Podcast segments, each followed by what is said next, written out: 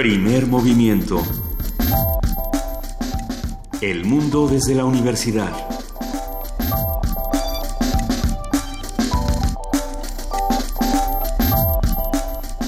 Siete de la mañana con cuatro minutos en ausencia de Luisa Iglesias, que se va a tomar unas vacaciones. Yo estoy aquí, Juana Inés de esa, y está conmigo Miguel Ángel Quemain. ¿Cómo estás, Miguel Ángel? Hola, Juana Inés.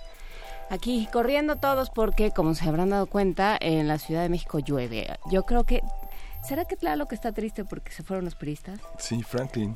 Franklin, Franklin y Tlaloc y todos están tristes porque los priistas están decidiendo el destino de, de, la próxima elección y del partido en diferentes puntos de la República se atomizaron. Yo creo que para ir sembrando la discordia y la incordia por diferentes partes de esta República han salido notas interesantes ya de esta asamblea sí. de, de y de esta asamblea de estatutos donde se están discutiendo que si pueden entrar seres externos, que si no, que quién va a ser el próximo, que si puede incidir o no eh, el presidente en la elección de Sí, candidato y cosas sí. así. Ulises Ruiz, eh, yo, yo pensé que el énfasis declarativo de Ulises Ruiz, yo pensé que estaba escuchando a Nicolás Maduro. ¿No? Decía que estaban hasta la madre, digamos, es, es, es, una, es una cuestión este, muy coloquial de uno de los priistas más destacados que, que, que hay, en, que hay en el cuadro priista. Y, y ahora descubrieron que pueden ser hombres y mujeres destacados de, de todas partes. Sí, y, están a la, y están hasta la madre de los fraudes que ellos mismos han hecho en sus propias asambleas. No, están, están irreconocibles también, Dolores. Como que, como que acaban de despertar y dijeron, ándale, Sí, pero qué cochinos somos. sí. No, hombre, ¿de veras? este, también eh, Dulce María Sauri dio una entrevista a René Delgado del periódico Reforma, una larga entrevista interesante. Eh, ella hasta eso es un, de, de las periodistas mejor articuladas y, y que habla más de corridito, digamos, pero lo que ella dice es eh, que quien tenga, que, quien quede como candidato va a tener que ser alguien honorable, va a tener que ser alguien que eche a andar el sistema y que esté comprometido con el Sistema Nacional Anticorrupción, porque aparentemente la gente ya está como molesta, fíjate, Sí, de tantas cosas tan cochinas. Como que se están dando cuenta de un montón de cosas, qué barbaridad, qué ventaja, algo, algo debe haber en el agua de... eh, de la, la sede nacional del PRI porque como que, como que le pusieron flor al agua o algo les pasó que como que han, despertado a, diferentes realidades de esta de esta nación. Vamos viendo. Eh, tememos que todo se quede en el discurso pero esa es otra historia. Por lo pronto también aparecieron ayer estas noticias eh, dio a conocer el Departamento del Tesoro de Estados Unidos que están buscando a- al cantante conocido como Julián y al futbolista Rafa Márquez por delitos relacionados con el lavado de dinero. Y bueno, pues todavía falta, falta por ver, los dos salieron a, a, a desmentirlo, a decir que no era cierto, pero bueno, pues está por averiguarse toda esta red, está por eh, dar cuentas la Procuraduría General de la República, estamos por todavía escuchar qué hay detrás de todo esto. Sí, Miguel esto es parte del, del, del espectáculo que figuras como que tienen un gran arrastre de masas este tienen. Y esta parte de Rafa Márquez que parecería muchos comentaristas dijeron que era algo que ensombrecía el deporte pero en, en realidad es el espectáculo Sí, pero eh, las, digo, eh, yo creo que es algo que habrá que discutir eh, con mucha más calma, pero una de, digo, ahorita nos van a empezar a, a tundir por estar hablando de fútbol, pero sí, ayer se suscitaba en mi casa la discusión de hasta qué punto eh, debe permanecer en la selección o no con estos cargos, ¿no? O sea, Sí. y alguien más en, en algún noticiero comentaba, bueno, pues la carrera de Rafa Márquez se acabó. sí ¿no? Eh, quede o no quede, eh, quede absuelto o no, pues la, la carrera se acabó, las, las acusaciones son muy graves. Y Sí, y se detuvo el proyecto de una asociación de futbolistas que era un proyecto bastante noble en apariencia de, recu- de, de, de reunir y dar este eh, prestaciones a todo un conjunto de exfutbolistas que una vez que acaba esta carrera de éxito y llena de reflectores quedan en la, en la, en la pobreza. Claro, se gastan los millones de pesos que se ganan, pero hay una parte en, la, en, la, en los futbolistas menos favorecidos que valía la pena este proyecto que se ha parado y justamente la, la federación ha iniciado un proceso como de desafiliación. Hay un libro del cual hablamos eh, hace un par de años que se llamaba Niños Futbolistas, que equiparaba el, el, el trabajo que se hace con los jóvenes para reclutarlos en el fútbol con la trata de personas. Sí. Y hay una parte ahí, o sea, no todos son Rafa Márquez, hay muchos que, eh, que trabajaron desde muy jóvenes, que sus cartas las compraron y luego nunca nadie las usó un montón de cosas. Pero bueno, es de, de, eso hablaremos en otro momento. Por lo pronto, el día de hoy vamos a tener la curaduría musical a cargo de Ricardo Peláez Goicochea, ilustrador e historietista. Él nos va a hablar del disco Adán de la recopilación Mother Africa. Hablaremos en un momento con él. Sí, vamos a tener un encuentro que esperamos que sea muy, muy interesante, muy divertido de en estas series y plataformas. El, el tema de las series, cómo, cómo influyen hoy en esta nueva manera de vincularnos con el comentario cotidiano, con la atención que le prestamos a estas maneras de, a estas formas que ha adquirido el cine, el documental, el testimonio. Vamos a conversar con Rafael Laviña, que es investigador y crítico de cine. En nuestra sección de Historia de México con el doctor Alfredo Ávila, que yo creo que ya se quedó, eh, se quedó con el vuelito del día del aniversario, va, nos va a hablar sobre, él es investigador del Instituto de Investigaciones Históricas de la UNAM y nos va a hablar sobre liberales y conservadores, primera parte. En el tema de la política, el Frente Amplio Opositor ha sido ya desde hace algunos eh, días uno de los temas centrales. Vamos a comentarlo con la doctora Marta Singer, ella es profesora de la Facultad de Ciencias Políticas y Sociales de la UNAM. En nuestra nota internacional, las elecciones en Kenia, ya adelantábamos ayer algo de esto, pero bueno, han sucedido muchas más cosas. Lo platicaremos con la doctora Hilda Varela, ella es doctora en Ciencia Política por la UNAM, especialista en política contemporánea e historia política de África. En la poesía necesaria, Juan Inés, te toca. La poesía necesaria me toca a mí, vamos viendo qué, qué aparece por ahí, algo sobre la lluvia. El peatón es asunto de la lluvia, por ejemplo. Algo de por ahí de Vicente Quirarte, veremos. En los mundos posibles contaremos hoy con la participación de Alberto Betancourt, quien es doctor en Historia, profesor de la Facultad de Filosofía y Letras de la UNAM y coordinador del Observatorio del G20 de la misma facultad. Vamos a hablar, el tema de hoy es de la entrevista Díaz Krillman a la conversación entre Peña Nieto y Donald Trump, el poder político, la prensa y la soberanía nacional. Y para terminar este programa vamos a platicar con Felio Eliel, él es actor y director de teatro, de una puesta en escena que estará próximamente en la Casa Universitaria del Libro, Lear, Lear 3, 3001. Vamos viendo de qué se trata esto. Pero bueno, por lo pronto ya está en la línea Ricardo Peláez. ¿Cómo estás, Ricardo Peláez? Aquí estoy en la línea. Muy bien, en esta mañana lluviosa que así en estas dosis más o menos moderadas eh, hasta da hasta da gusto pero aquí en la casa precisamente se nos hace luego una laguna y en la esquina incluso hicieron un, un este un salón de fiestas al que le pusieron la cascada imagínense ustedes cómo se pone aquí Pero por lo menos no pierden el sentido del humor, aparentemente. Exacto, de veras, de veras. Seguramente en Campeche va a suceder lo mismo, acaban de renovar la, el, el, drenaje. ah, sí, no, bueno. Pues sí, aquí aquí tenemos nuestras nuestras lagunas, cascadas, ejes pluviales, no viales, ¿verdad? eh, por acá en, en las montañas de Padierna. Bien, eh, bueno, de la poesía innecesaria, ahorita que sean de la poesía necesaria, de la poesía innecesaria ya se encargaron los priistas, ¿verdad? Que están de un floridos, como escuchaba que decían. No, están, están a todo lo que dan. Oye, pero hablando de, hablando de críticas y hablando de humor, te queremos mandar un abrazo por la muerte de Rius, que fue de tus maestros, de tus amigos y de... Sí, sí, sí, sí, pues... De tus eh, compañeros de lucha. Exactamente en casa se leyó, se leyeron Los Agachados desde siempre, es de mis primeras lecturas de historieta y la verdad que sí somos muchos los, los huérfanos en este país, no solo como dibujantes o como historietistas, sino como interesados por las cosas que pasaban en el mundo y la capacidad de trabajo de este hombre y la labor de divulgación, yo creo que de verdad lo colocan en un, en un pedestal de la enseñanza y de la generosidad de su conocimiento y de su información bien bien especial. Eh, yo por allí incluso, no sé si te acuerdas, Juana Inés, en hoja por hoja hice en, en, aquel periodiquito sobre libros en el que colaborábamos en algún momento y coincidimos, hice una tira en donde platicaba eh, y dibujaba también la anécdota con la cual lo conocí. Fui a una exposición con mi hermano, con uno de mis hermanos, al Carrillo Gil, y dentro de los dibujantes y caricaturistas que había por allí yo tendría pues escasos 14, 15 años y eh, estaba Rius y mi hermano me asusaba y me decía eh, mira ahí está Rius, de acércate, dile algo, pues a ver qué y yo todo temeroso así mordiéndome el rebozo me acerco y lo que se me ocurrió decirles hola yo soy Ricardo y y pues dibujo y él con su desparpajo habitual me voltea a ver y dice ah muy bien y yo qué culpa tengo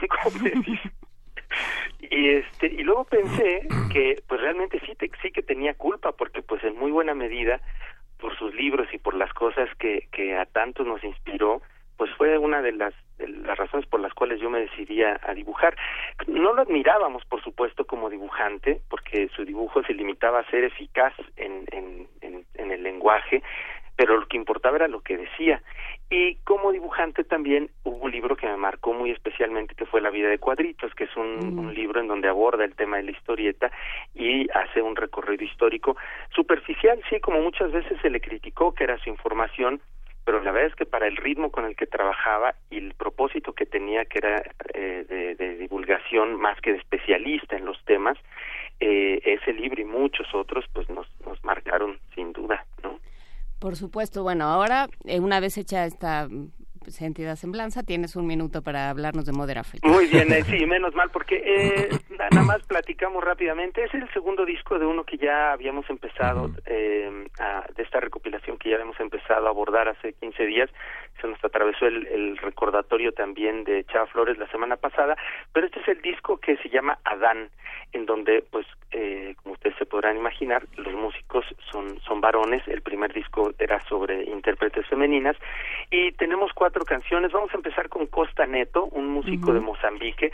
Como el recopilador eh, eh, de esta selección es el musicólogo portugués Mario Díaz, el, el perfil claramente eh, que tiene la selección pues es, es notorio, a diferencia de otras recopilaciones que eh, tienen músicos de otros lados.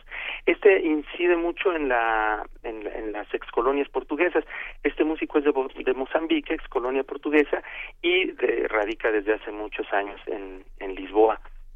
Eh, empezamos entonces con Costa Neto y bueno, pues él en su música, como, como muchos de los eh, es el caso de muchos músicos africanos radicados en Europa, pues incorpora eh, a partir de su, de su despegue musical en Europa eh, sonidos mucho más occidentales y, combina tanto la tradición de la música local de sus países con las influencias de, de Europa y específicamente de la música portuguesa, donde ha colaborado además con muchos otros músicos.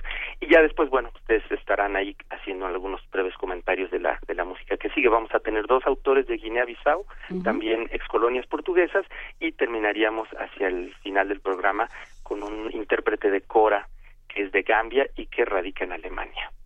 Pues eh, vámonos con... La pieza Ue Muané de Costa Neto. Vámonos con Costa Neto. Muchísimas gracias del disco Adán de la recopilación Modern Africa. Ahora ya, ya escuchamos algunas piezas de Eva, ahora vamos a escuchar algunas piezas del álbum Adán. Muchísimas gracias Ricardo Peláez, un gran abrazo y gracias como siempre por compartir con nosotros. Hasta pronto. Un abrazo.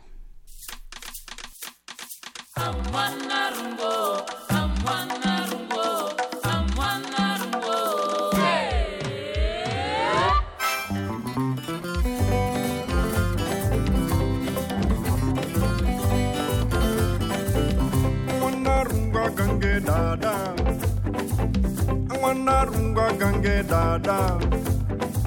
Au ko wanine wane ina no sabo au ko wanine shudo wane ina no sabo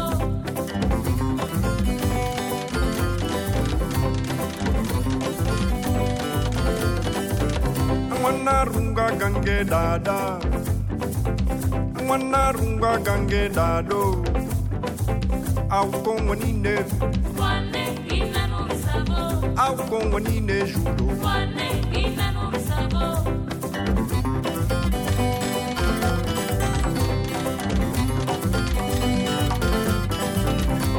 com esta vida nada não raja nada. com este esquema nada não falha nada. com esta vida nada não raja nada. Ei, situação oh. nada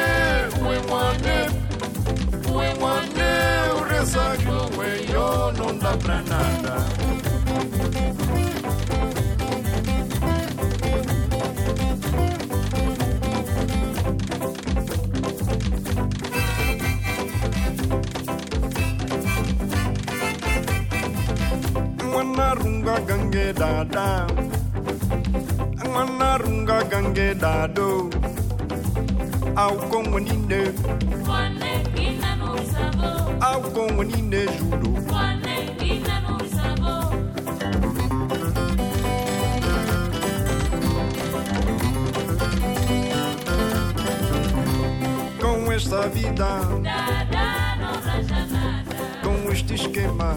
Dada no falha nada. Uma dificuldade. Dada no raja nada. Ei, situação oh. Dada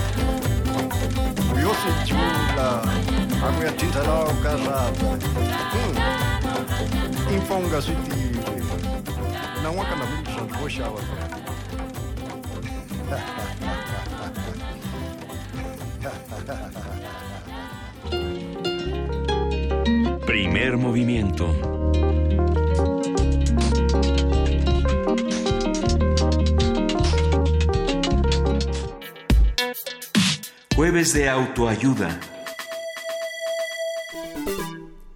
En los últimos años, las nuevas tecnologías han reconfigurado los hábitos de consumo televisivo de la población. Ahora la televisión tradicional debe convivir y competir con las nuevas plataformas que ofrecen una televisión a la carta, es decir, contenidos en demanda que los espectadores pueden seleccionar según sus gustos e intereses. Por ejemplo, Netflix, HBO, las propias televisoras extranjeras. Sí, lo que trae eso es un asunto con la comercialización, pero bueno, aunado a ello nos encontramos ante un escenario en el que la población, principalmente el sector juvenil, ya no es únicamente consumidora de contenido, sino también creadora y difusora de los mismos mediante redes sociales. Hoy conversaremos sobre las nuevas propuestas televisivas y las formas en que ha cambiado la percepción en torno a la televisión, sus espectadores, sus narrativas, con Rafael Laviña, quien es investigador y crítico de cine. Hola Rafael, buenos días, qué gusto tenerte en la línea. Muchas gracias, Miguel Ángel. ¿Qué tal, Juan Inés? ¿Qué tal? Buenos días, Rafael Aviña. Muchísimas gracias por estar con nosotros esta mañana y por conversar con nosotros sobre lo que se ve en la tele. Eh, digamos que nos ha cambiado la televisión eh, salvajemente en los últimos 10, 20 años, eh, ya los que crecimos con esas costumbres de sentarse frente a la tele a los domingos a ver yo Claudio o, tales otros días a ver otra cosa, ya no ya no estamos ahí. ¿Dónde estamos ahora? Sí, no, realmente este, la televisión ha cambiado de manera brutal los hábitos de pues de la cultura visual, ¿no? Antes esta idea de la de la, la televisión era siempre como el patito feo de alguna forma, ¿no? Incluso mucho mucho tiempo, una época, este, yo recuerdo cuando estaba en el CCH era la caja idiota, ¿no? Para todos eso era, ¿no? Aunque siempre la televisión ha tenido como unas válvulas de escape con algunas series de televisión, eh, con algunos programas eh, que puede que puedan ser que ciertos elementos subversivos pero que no se habían descubierto. Y, y sin embargo, en este momento, yo creo que por lo menos en los últimos 10 años, claro, yo creo que la, realmente la revolución de la televisión empezaría, yo me atrevería a decir con Twin Peaks en 1990 para a la fecha, pero de ese momento hacia acá, sobre todo en el nuevo milenio, hubo un cambio tan fuerte que, que la televisión encontró como vasos comunicantes con el cine, con las imágenes fílmicas básicamente, pero no solo, no solo a un nivel narrativo o visual, sino que ahora el montaje de la televisión, o sea, acude a algo que no tenía y que el cine sí tenía y que ahora el cine ha perdido, que es un poco la, este, este montaje que lleva al espectador a la emoción y al mismo tiempo a la conciencia.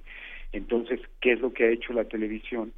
Pues, para empezar, eh, empoderarse de lo que tristemente los elementos reales de este siglo XXI están en su apogeo, la violencia, el terrorismo, la criminalidad, la pornografía y el consumismo voraz de esos elementos, pues lo convirtieron en entretenimiento. Y a tal grado que ahora la televisión prácticamente ya no se ve, ahora en general una buena parte de los, sobre todo los jóvenes, lo que consumen son, bueno, esencialmente Netflix, pero eh, ya la televisión ya casi no se ve, entonces este, lo que ustedes decían de esta televisión eh, por demanda, estas eh, nuevas plataformas, ahora han logrado derrotar lo que parecía ese David de las imágenes, que era la televisión, que en algún momento derrotó al cine. Sí, y que, eh, y que yo creo que tiene que ver con la comercialización. Durante mucho tiempo, pienso en el caso de las telenovelas, eh, o sea, por algo se les llama soap operas en, en inglés, eran, es, o sea, lo que sucedía era lo que sucedía entre comercial y comercial, o sea, el relleno que uno ponía entre comercial y comercial y lo que había en medio, pues tampoco era que se, que se cuidara demasiado, ¿no? Exacto. Y un poco así se pensó la tele, o sea, como una, una forma de comercializar ¿No? Y bueno, pues sí, ponle algún contenido y si quieres ponerte más exquisito, pues ponte más exquisito y, y si quieres este eh, aportar, innovar, bueno, pues ah, vamos viendo y hasta dónde para que no me espantes a todos los que quieren comprar detergente o lo que sea, ¿no? Entonces, eh, sí, de pronto, de pronto ese contenido se vuelve la razón por la que uno, o sea, se, se, toma mucho más importancia que la comercialización y entonces empiezan problemas de otro tipo. Sí, y, y, en, en, efecto la comercialización eh, vino, por un lado, primero a darle la torre a los contenidos televisivos, pero en este momento, por el contrario, este, justamente la comercialización es lo que ha hecho que la televisión ahora sea muy subversiva en todos sentidos. y sobre todo estas nuevas series televisivas en donde pues uno puede ver realmente lo que sea, ¿no? En cuanto a violencia, en cuanto a desnudos, en cuanto en cuanto al lenguaje y más allá, por ejemplo, una serie como eh, Twin Peaks, eh, la nueva temporada que todavía está este pues al aire, todavía no se termina, van 12, 13 episodios, van a ser 18. O sea, es una serie de televisión que rompe cualquier tipo de esquema. y de todas maneras, independientemente de eso, hay un público enorme esperando cada lunes el nuevo episodio. ¿Está diferenciado el público de las series? ¿Tú lo, tú lo logras ver a, pesar de que hay unas series que solo se transmiten en algunos países, no sé, Inglaterra, Francia, Japón, este, China? ¿Hay una diferenciación de públicos? Comentábamos hace siempre comentábamos la parte literaria de las series eh, Juana Inés y yo porque hay unas hay unas referencias, una intertextualidad fascinante de gran parte de la literatura anglosajona que está en las series, frases completas, las referencias al cine. Hay cosas extraordinarias, pero ¿quiénes son los públicos que reconocen esta esta visión? ¿Son series internacionales auténticamente o hay algo de locales en ellas, como House of Cards, por ejemplo? Sí, por ejemplo, o sea, definitivamente sí hay unas series que son muy globalizadas, ¿no? Y que mm. esa misma serie la puede estar viendo alguien en México, en Inglaterra, en China, y de todas formas, digamos, va a tener como una cierta unificación de públicos. Al mismo tiempo hay series muy locales, lo de lo de House of Cards, por ejemplo, es pues sumamente estadounidense. Sin embargo, ya la, la globalización ha hecho que una serie de esa naturaleza pues de pronto resulte fascinante para otros públicos que no tengan nada que ver con, con Estados Unidos. Por ejemplo, en el caso de México, pues a nosotros nos toca muy de cerca, pues por toda la relación que hay con, con este país. Entonces sí es una serie que sí nos resulta como muy atractiva. Pero, sin embargo, aquí en México, de forma este, muy particular, sí creo que son, bueno, lo que he visto realmente es un ejemplo mínimo, pero me parecen series sumamente localistas y que por otro lado tratan de apelar a esta comercialización que generalmente se hace en Estados Unidos, pero los resultados son muy fallidos y, muy tristes, ¿no? Incluso a nivel narrativo, quizá no a nivel visual. Eh, hay mucho cuidado en todas estas series. Yo, por ejemplo, particularmente he visto dos, eh, Ingobernable y La Hermandad. No me han gustado ninguna de las dos, en ningún sentido eh, muchísimos errores, incluso hasta cierta continuidad, pero el, el problema es ese que llega a ser tan localista y sobre todo los temas tratan de ser tan impactantes a nivel de lo que está sucediendo en nuestro país que resultan de humor involuntario porque en realidad las entrañas del poder y la violencia que hay en México pues no tienen nada que ver con esas series de televisión que lo único que hacen es como como la fórmula de lo que pensamos que son las entrañas del poder, las entrañas de la violencia, las entrañas del narcotráfico, etcétera, pero a un nivel totalmente de caricatura. Y no lo, y no lo crees porque simplemente con ver las redes sociales, con ver las imágenes que suben los usuarios de las redes sociales que pasan de forma cotidiana y que uno puede comparar con los noticieros de televisión o con la televisión comercial o la televisión este eh, de paga, y que vemos esa diferencia tan brutal y que además muchos de los elementos este, políticos y sociales que se viven de forma cotidiana y que poco se conocen pues hacen ver a estas series como pues de caricatura por, por, completo. Rafael Aviña, ¿en qué momento eh, tú que venías de esta tradición, eh, como muchos y de este discurso, hablamos de Rius hace un momento creo que viene a cuento, este, ¿En qué momento pasaste de, considerarla la caja idiota a decir, ah, no, mira, están pasando, o sea, ahora sí que están pasando cosas interesantes? Pues mira, la verdad es que a mí la televisión, desde que era muy, muy pequeño, siempre me provocó una fascinación enorme.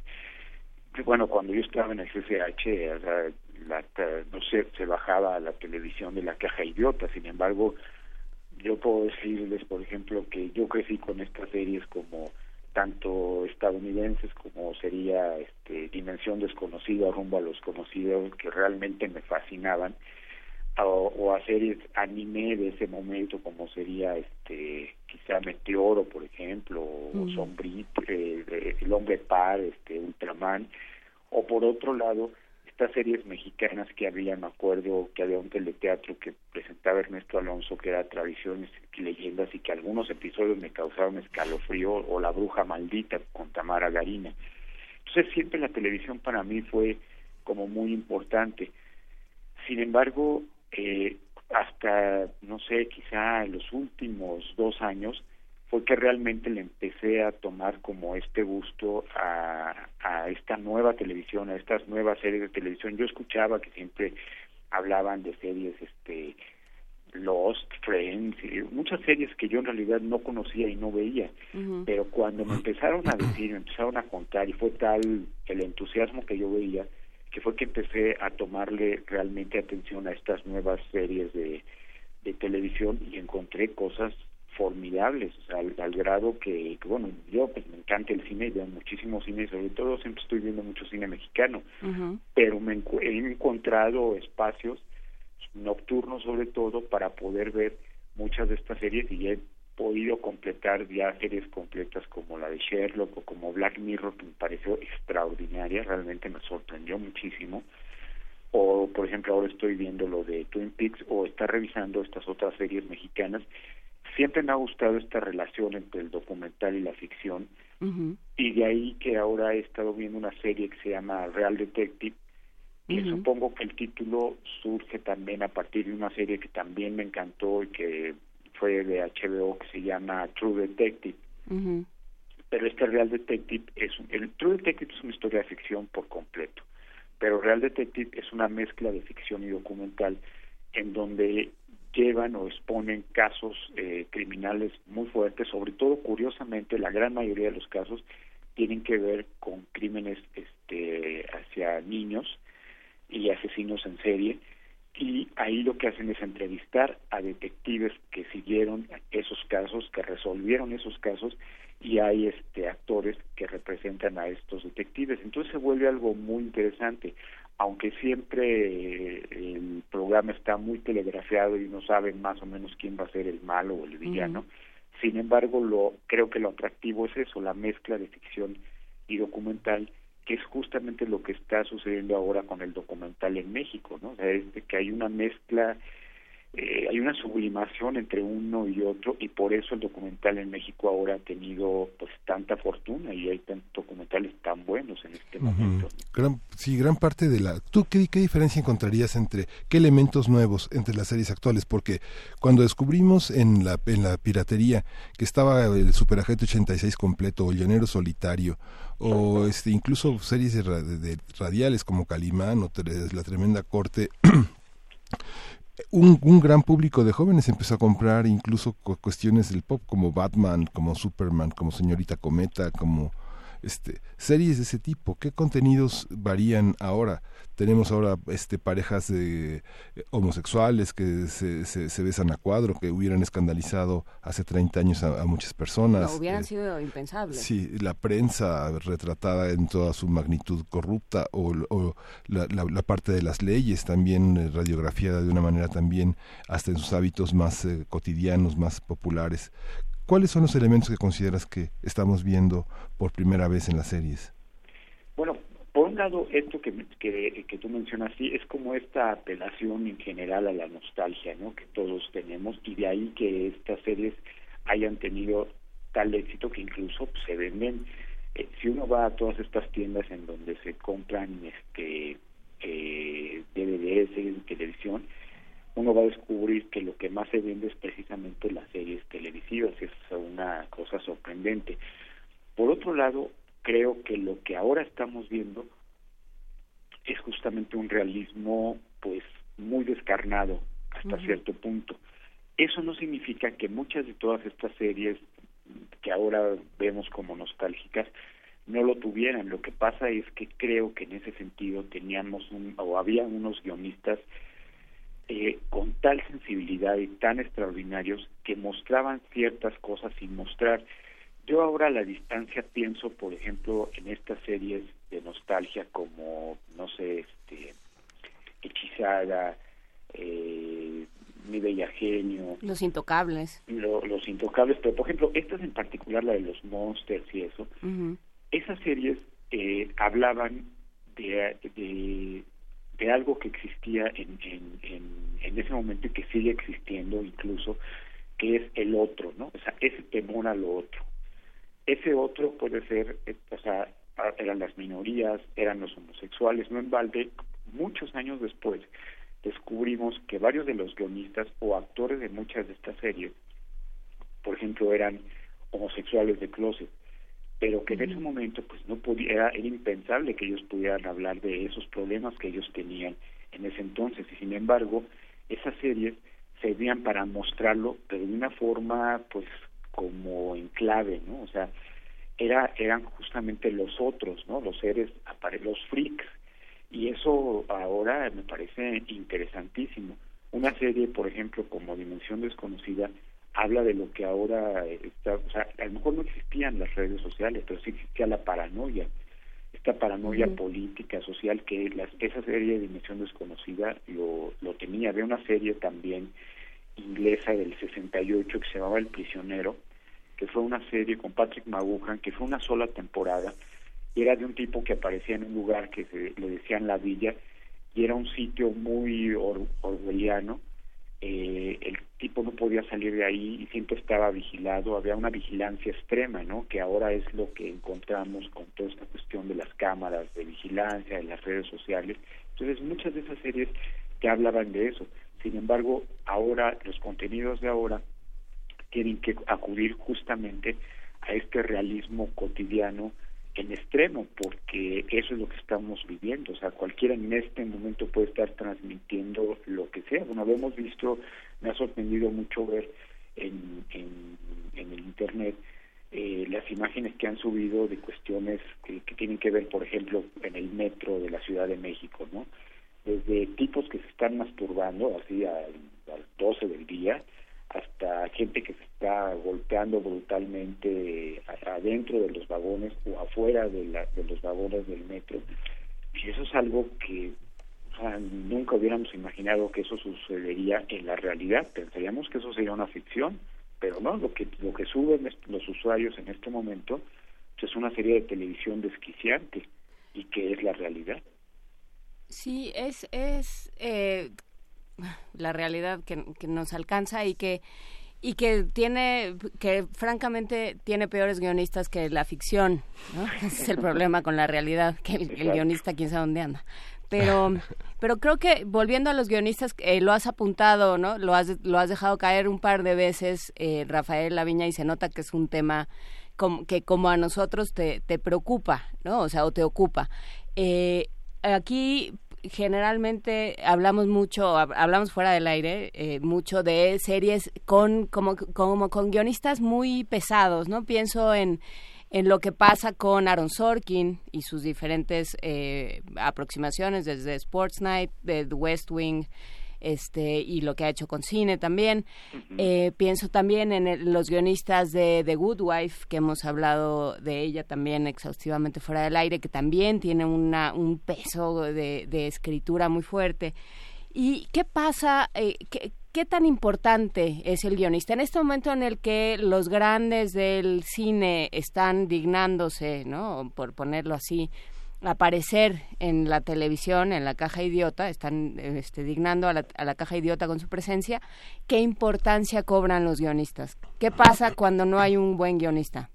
Bueno, es que eh, la verdad, eh, esta idea de los, los franceses cuando inventaron lo del cine de autor, lo de la mise en escena o la puesta en escena, en donde se decía que el director era la verdadera estrella de la pues del, de la obra de arte pues la verdad es que yo siempre he pensado que el pues el verdadero creador es el guionista. O sea el, sin las historias pues no existirían eh, no existirían estas historias ya visualmente. Entonces digamos el primer espectador de, de una serie de una película es justamente el guionista pues, porque es el que se tiene que poner para empezar en el papel del creador y del espectador al mismo tiempo. De ahí que de pronto los guionistas tengan que tener estas eh, reuniones y equipos y que eso es algo muy común en la televisión de que haya un pool o un grupo de guionistas trabajando en una en una serie para que entre ellos pues eh, puedan estar discutiendo muchas cosas. Pero en realidad esos son los verdaderos autores de las de las series. Y yo creo que justo en los años 50, 60 eh, hubo un, una oleada extraordinaria de guionistas, eh, no solamente en Estados Unidos, y que fue cuando empieza realmente la creación de muchas de las series importantes, lo que le han llamado la era dorada de la televisión, sino incluso a nivel mundial. pero ahora le han dado un peso enorme al realizador. Es cierto que hay realizadores pues que pueden este eh, superar o estar al mismo nivel que el, que el propio guionista y que muchos de estos realizadores incluso son los propios guionistas. El caso de David Lynch, que trabaja con Mark Frost para para Twin Peaks, aunque en, sus películas por lo general trabaja en solitario. Eh, está David Fincher, por ejemplo, ¿no? que ha dirigido algunos, bueno, de hecho es el, episodio piloto de House of, Cards, de David Fincher, y ha escrito también algunos de los de los episodios. Pero en realidad eh, los guionistas son pues el alma de, de, de todos estos proyectos. Yo por eso pienso, por ejemplo, nuevamente pongo el ejemplo de Dimensión Desconocida, porque pues, el verdadero creador era Rod Serling, a pesar de que había, había varios realizadores eh, que ya habían dejado, que ya habían salido del cine comercial y que se refugiaron en la, en la televisión, pero el creador de la serie era Serling y, no en balde él mismo presentaba los los episodios, ¿no? O, o, o, digamos su competencia en ese momento que era rumbo a lo desconocido, el, el creador de Joseph Stefano, que pues, nada menos es el guionista de Psicosis. claro, ahí, en el caso de Psicosis, bueno, pues hay un gran director detrás y con una ironía brutal este y una muy una mala leche muy grande que era Hitchcock. Pero sin embargo si uno piensa la independientemente de las imágenes creadas por Hitchcock la historia de Psicosis es totalmente subversiva en muchos sentidos no eh, para empezar el hecho de que la protagonista que era Janet Leigh muriera a los 20 minutos sea, eso ya este ya rompía por completo el esquema de, de una película de ese momento no entonces en ese sentido esos guionistas y los menciono a ellos dos porque fueron guionistas que se dedicaron casi expresamente a la televisión. En el caso de Serling, por ejemplo, algunas de las películas que hizo son películas muchas de ellas olvidadas, pero que si uno revisa esas películas, han eh, este, historias fascinantes como Siete días en mayo, que era una película que hablaba de un de una cuestión paranoica, este, la posibilidad de una tercera guerra mundial, nada menos que el planeta de los simios, es una novela de es una novela que no es de Serling, pero él hizo la adaptación eh, para el cine, la verdad es una adaptación extraordinaria y que ha seguido, bueno, pues lo vemos, todavía hay ahorita nuevos planetas de los niños este, en, en cartelera, ¿no?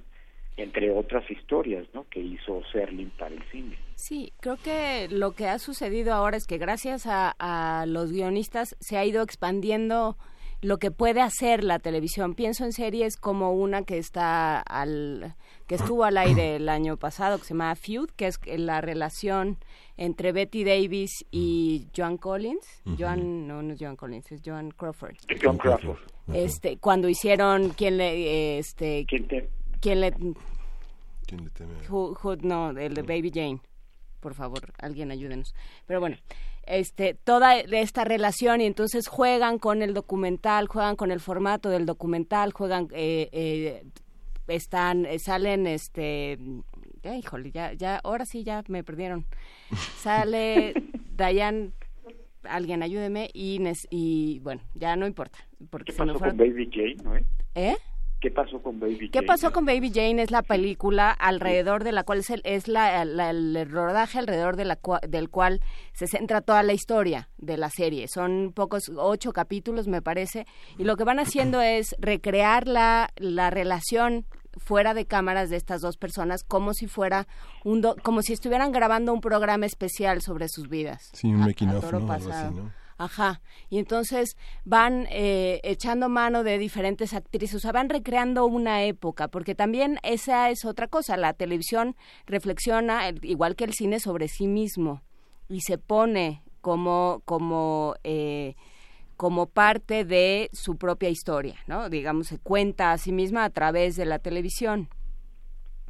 Y eso sucede en esta serie en una en una por eso me estoy haciendo tantas bolas porque la estructura es es complicada, digamos. Y también pienso ¿no? en series como en terapia, que ah, bueno, si lo piensas en en abstracto, pues es lo, lo, más aburrido del mundo, ¿no? Siéntate a ver cómo una persona le pregunta a otra qué le pasa y el otro le cuenta. Y entonces termina siendo, gracias al trabajo del guionista un, y de los fotógrafos, porque también esa parte es interesante, y los directores, termina siendo un, un trabajo pues eh, realmente apasionante, termina siendo una historia que te interesa. Igualmente esta parte en terapia que se hizo en Chile, se hizo en Argentina, se hizo en Francia, es, es, algo muy interesante porque uno ve las perspectivas de una cuestión de la escucha y de la intervención terapéutica de acuerdo a culturas eh, aparentemente tan parecidas pero al mismo tiempo tan distintas y los enfoques tan distintos. ¿no?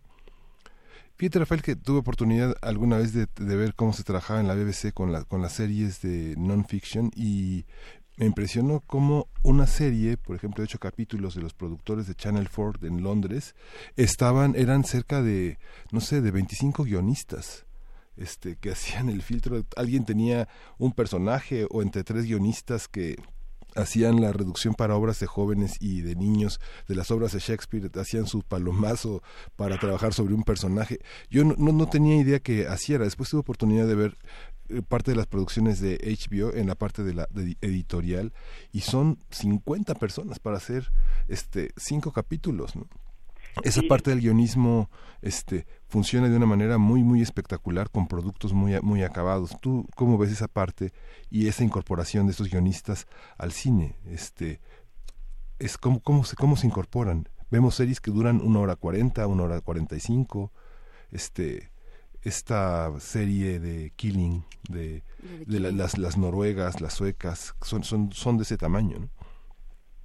Sí, exact, exactamente. Este, bueno, la, la versión de esta de, de Killing es la versión estadounidense, ¿no? La que la que ocurre en, en Seattle, ¿no? Pero eso sí. viene de una serie nórdica danesa, ¿no? Sí, sí. Forby Drive o algo así. Sí, sí, sí.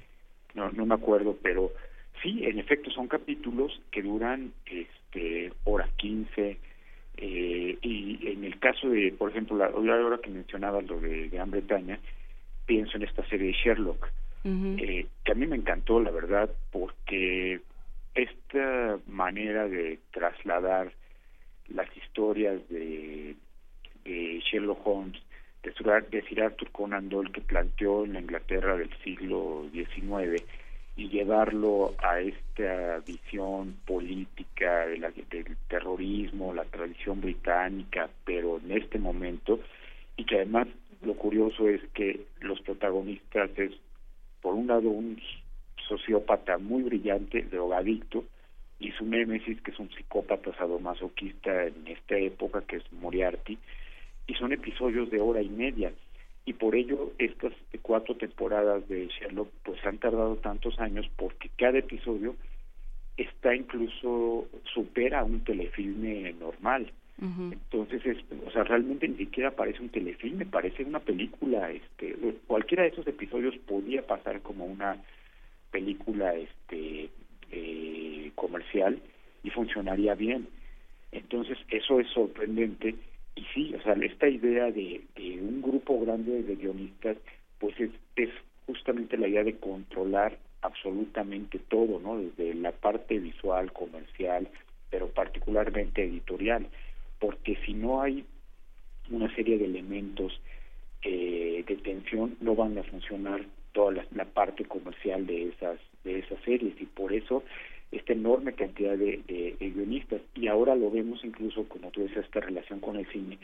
Las ahora recientemente si uno se fija en los créditos ya rara vez vamos a encontrar salvo en las películas digamos independientes pero en las películas de mayor producción vamos a encontrar un grupo enorme de guionistas, unos que se encargan de la historia original, otros que se encargan de la adaptación, otros que se encargan realmente del guion técnico y vemos a varios en el en el en los créditos de guionistas, sin contar muchos otros que no están ahí, pero que participaron en la parte editorial, particularmente yo lo veo en las en las películas de animación. Las películas de animación, sobre todo las de Pixar, han, ese es otro de los de los de las vueltas de tuerca que ha dado también este el, el universo visual está en estas nuevas películas porque esas películas han alcanzado una perfección y una emoción eh, arrolladora. De las últimas películas este de, Pixar como Wally o como bueno yo sé que no son las últimas pero las más recientes Wally o, o, o, uno ve un pool de guionistas impresionante pero lo más sorprendente es que esas historias que antes pues, nos podían parecer como muy simpáticas y muy divertidas y bueno pues para que los niños se entretuvieran no resulta que esas películas de animación de Pixar eh, llevan un mensaje muy específico para los niños, llevan un mensaje muy específico para los adolescentes y un mensaje muy específico para los adultos, de tal forma que adultos, adolescentes y niños pueden disfrutar y emocionarse con la misma película, pero que les va a llegar de una manera muy diferente a cada uno, y eso es algo que no se habían detenido a hacer las películas de animación y que del, del nuevo milenio para acá ahora sí lo están haciendo pues eh, queda hecha la invitación a acercarse a las diferentes plataformas y a las diferentes propuestas eh, televisivas. Muchísimas gracias, Rafael Aviña, investigador, crítico de cine y recientemente, como nos hemos dado cuenta, eh, audiencia de la televisión. Muchísimas gracias, Rafael Aviña. un abrazo, Juan Inés Miguel Ángel, que la pasen muy bien. Buen gracias. Que estés muy bien, hasta luego. Y agradecemos la participación en redes sociales de todas las personas que nos siguen aquí, que han sugerido toda una serie de series que son muy interesantes. Rosario Martínez con Cosa Juzgada, eh, Héctor Chávez que felicita a Rafa Viña, eh, que hizo una serie en la Biblioteca Nacional de Educación. En fin, hay muchas series eh, que están propuestas por nuestros radioescuchas. Rosario Martínez también habla de, las telenovelas de Chicho el Roto, Gutierritos, Galería Nocturna, El Fugitivo, en fin, hay una serie del Túnel del Tiempo de Miguel Ángel Gemirán, etcétera. Hablando del túnel del tiempo, vámonos a nuestra sección de historia. Historia de México.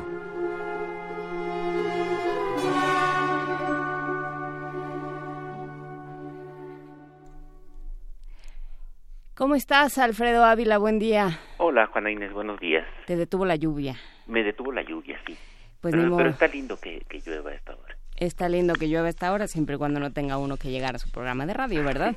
Pero a ver, cuéntanos, liberales y conservadores, ¿te quedaste, te, quedaste con la, con la inquietud, con la tarea, con la asignatura? Mira, me quedé, me quedé un poco con la inquietud por la presentación del viernes en el aniversario del primer movimiento. Eh, y ya, ya hemos hablado en, en, en el programa, en, en ocasiones anteriores, acerca de eh, liberales y de conservadores y cómo eh, a partir de mediados del siglo XIX, sobre todo con la guerra con Estados Unidos, se definieron de manera más clara al el partido liberal y el partido conservador. Eh, pero, pero también se nos, se nos ha olvidado decir algunas cosas. Lo primero es que eh, casi siempre tendemos a usar esa dicotomía de liberales y de conservadores en periodos en los que en realidad no debería aplicar. Por ejemplo, en la primera mitad del siglo XIX. Y recuerdo que en la presentación, eh, no, no tomé nota, pero, pero en la presentación que hubo del tema de la discusión política en el México actual, se señaló el viernes pasado que, bueno, desde un inicio de la independencia ya teníamos liberales como Vicente Guerrero y conservadores como Antonio López de Santana. Y de pronto me, me, me quedo pensando, bueno, Santana no fue conservador en, en un sentido estricto, su último gobierno sí que lo fue, pero, pero el último gobierno de, de Santana, hay que recordar que él estaba exiliado antes de, de, de tomar eh, eh, el gobierno por última vez, eh, eh, él fue llamado tanto por eh, Miguel Herdo de Tejada, que eh, un veracruzano muy cercano a, Santana y además un liberal de, los llamados puros, de los llamados liberales radicales, y fue llamado también por Lucas Alamán, ya para entonces un, un conservador muy muy destacado. Y simplemente Santana tomó la palabra de, de Alamán que parecía que le ofrecía un mejor apoyo del, del ejército para mantenerse en el en el gobierno. Eh, a lo que voy es a que en realidad la última dictadura de Santana fue fue conservadora eh, casi casi por por una decisión que tomó que tomó el, el dictador que tomó Antonio López de Santana en determinado momento pero pudo haber sido liberal si hubiera hecho caso al Lerdo de, de Tejada. Y ciertamente viendo la trayectoria previa de Santana, pues es muy difícil encasillarlo como liberal o como, o como conservador. Eh, vamos a poner algunos ejemplos. Eh, hacia 1822, en diciembre de 1822, Santa Ana se rebeló contra la monarquía de Agustín de Iturbide y en el plan de Veracruz dejó en claro que lo que hacía falta a México era el establecimiento de una república, de un Congreso electo libremente que diera una constitución conforme a la voluntad popular. Eso para, para los estándares de la época puede ser considerado muy, muy liberal. Después, en 1827, 28, apoya a Vicente Guerrero porque eh, la mayoría de la población del país había votado eh, para eh, a favor de, de, los líderes liberales radicales que apoyaban a Guerrero. Sin embargo, por el sistema electoral de la época, no ganó Guerrero la presidencia, sino que ganó Manuel Gómez Pedraza. Era un sistema electoral más parecido al de, al de los Estados Unidos. Ya lo hemos visto recientemente como Donald Trump no obtuvo mayoría del voto popular, pero sí mayoría del colegio electoral. Algo parecido. Ya eh, habrá oportunidad después para para explicar eso. Entonces, eh, Santana se revela diciendo que se está traicionando la voluntad popular, algo que podríamos asumir como liberal. Y después, en 1833, cuando ocupa por primera vez la presidencia, pues su vicepresidente es Valentín Gómez Farías, que está llevando a cabo una serie de medidas radicales, liberales, de desamortización, de, eh, de no tanto separación iglesia-estado, pero subordinación de la iglesia al Estado, abolición de diezmos, abolición de, de, de monasterios, sobre todo los más conservadores, establecimiento de, de un sistema educativo moderno y, eh, y hay que decir por la información que tenemos, por los documentos que tenemos, que Santana apoyaba todas estas todas estas medidas. ¿Qué pasa con Santana? Eh, ¿Qué pasa con Santana? Con eso nos quedamos y regresamos después del corte, ¿te parece? Claro que sí. Ya, le estamos muy bien con esto del cliffhanger. Vamos muy bien. Eh, muchas gracias, Alfredo Ávila. Regresamos después del corte. Primer movimiento. Hacemos comunidad.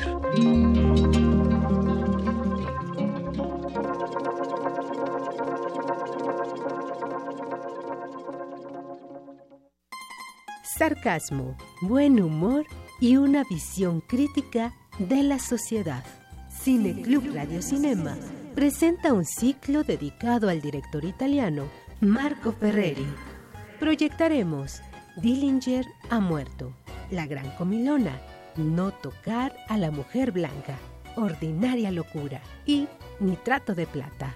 Acompáñanos todos los miércoles de agosto a las 6 de la tarde en la sala Julián Carrillo de Radio UNAM. La entrada es libre. Radio UNAM, experiencia sonora. Ser un perro callejero podría ser la mejor manera de conocer la Ciudad de México y a su gente. Escucha el cuento que Luisa Iglesias lee para descargacultura.unam. Por la noche nos hacíamos perros callejeros y corríamos por las avenidas largas con las patas lanudas, húmedas de agua de charco. Sigue descargando Cultura para llevar en www.descargacultura.unam.mx. ¿Qué es importante para ti? Que haya respeto por nuestra comunidad, por el lugar donde vivimos. La educación empieza por una. Porque mi país me importa, yo respeto a los demás.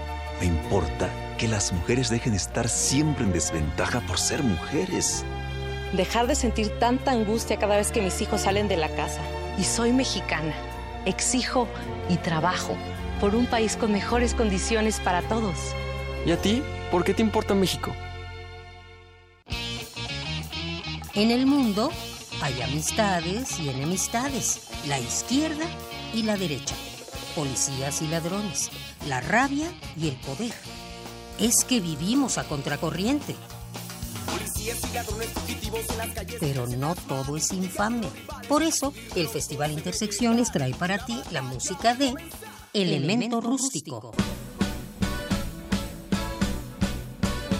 Esta violencia tenemos que eliminar Porque el desorden es más liviano con música. Viernes 11 de agosto a las 21 horas en la sala Julián Carrillo de Radio UNAM. Entrada libre. Radio UNAM, experiencia sonora. Yo empecé haciendo caricatura muda y creo que la caricatura ideal es la que no tiene texto, pero muchas veces eh, la gente se queda con dudas de lo que quiere decir la caricatura. Si no conoce eh, bien el problema que se está tratando, la gente se queda con muchas dudas, entonces hay que explicarle. Y, en México la gente está tan poco politizada que hay que explicarle todo. ¿Quién es Mao? ¿Por qué actúa así? ¿Quién es este Nixon? ¿Por qué actúa así? Y, y, además es una forma de politizar, pues ya complementar con texto, o sea, hacer historieta, es una forma ideal de politizar a la gente, porque no le queda duda de nada ya. Eduardo del Río García. Ríos. 1934-2017.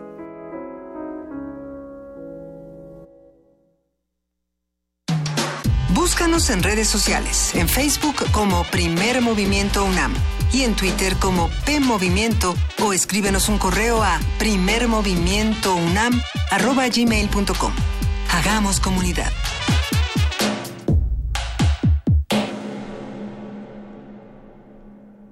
Ocho de la mañana con cuatro minutos y ya sigue en la línea. ¿Sigues en la línea acá? Sí, acá estoy. Perfecto, muy bien, muchacho.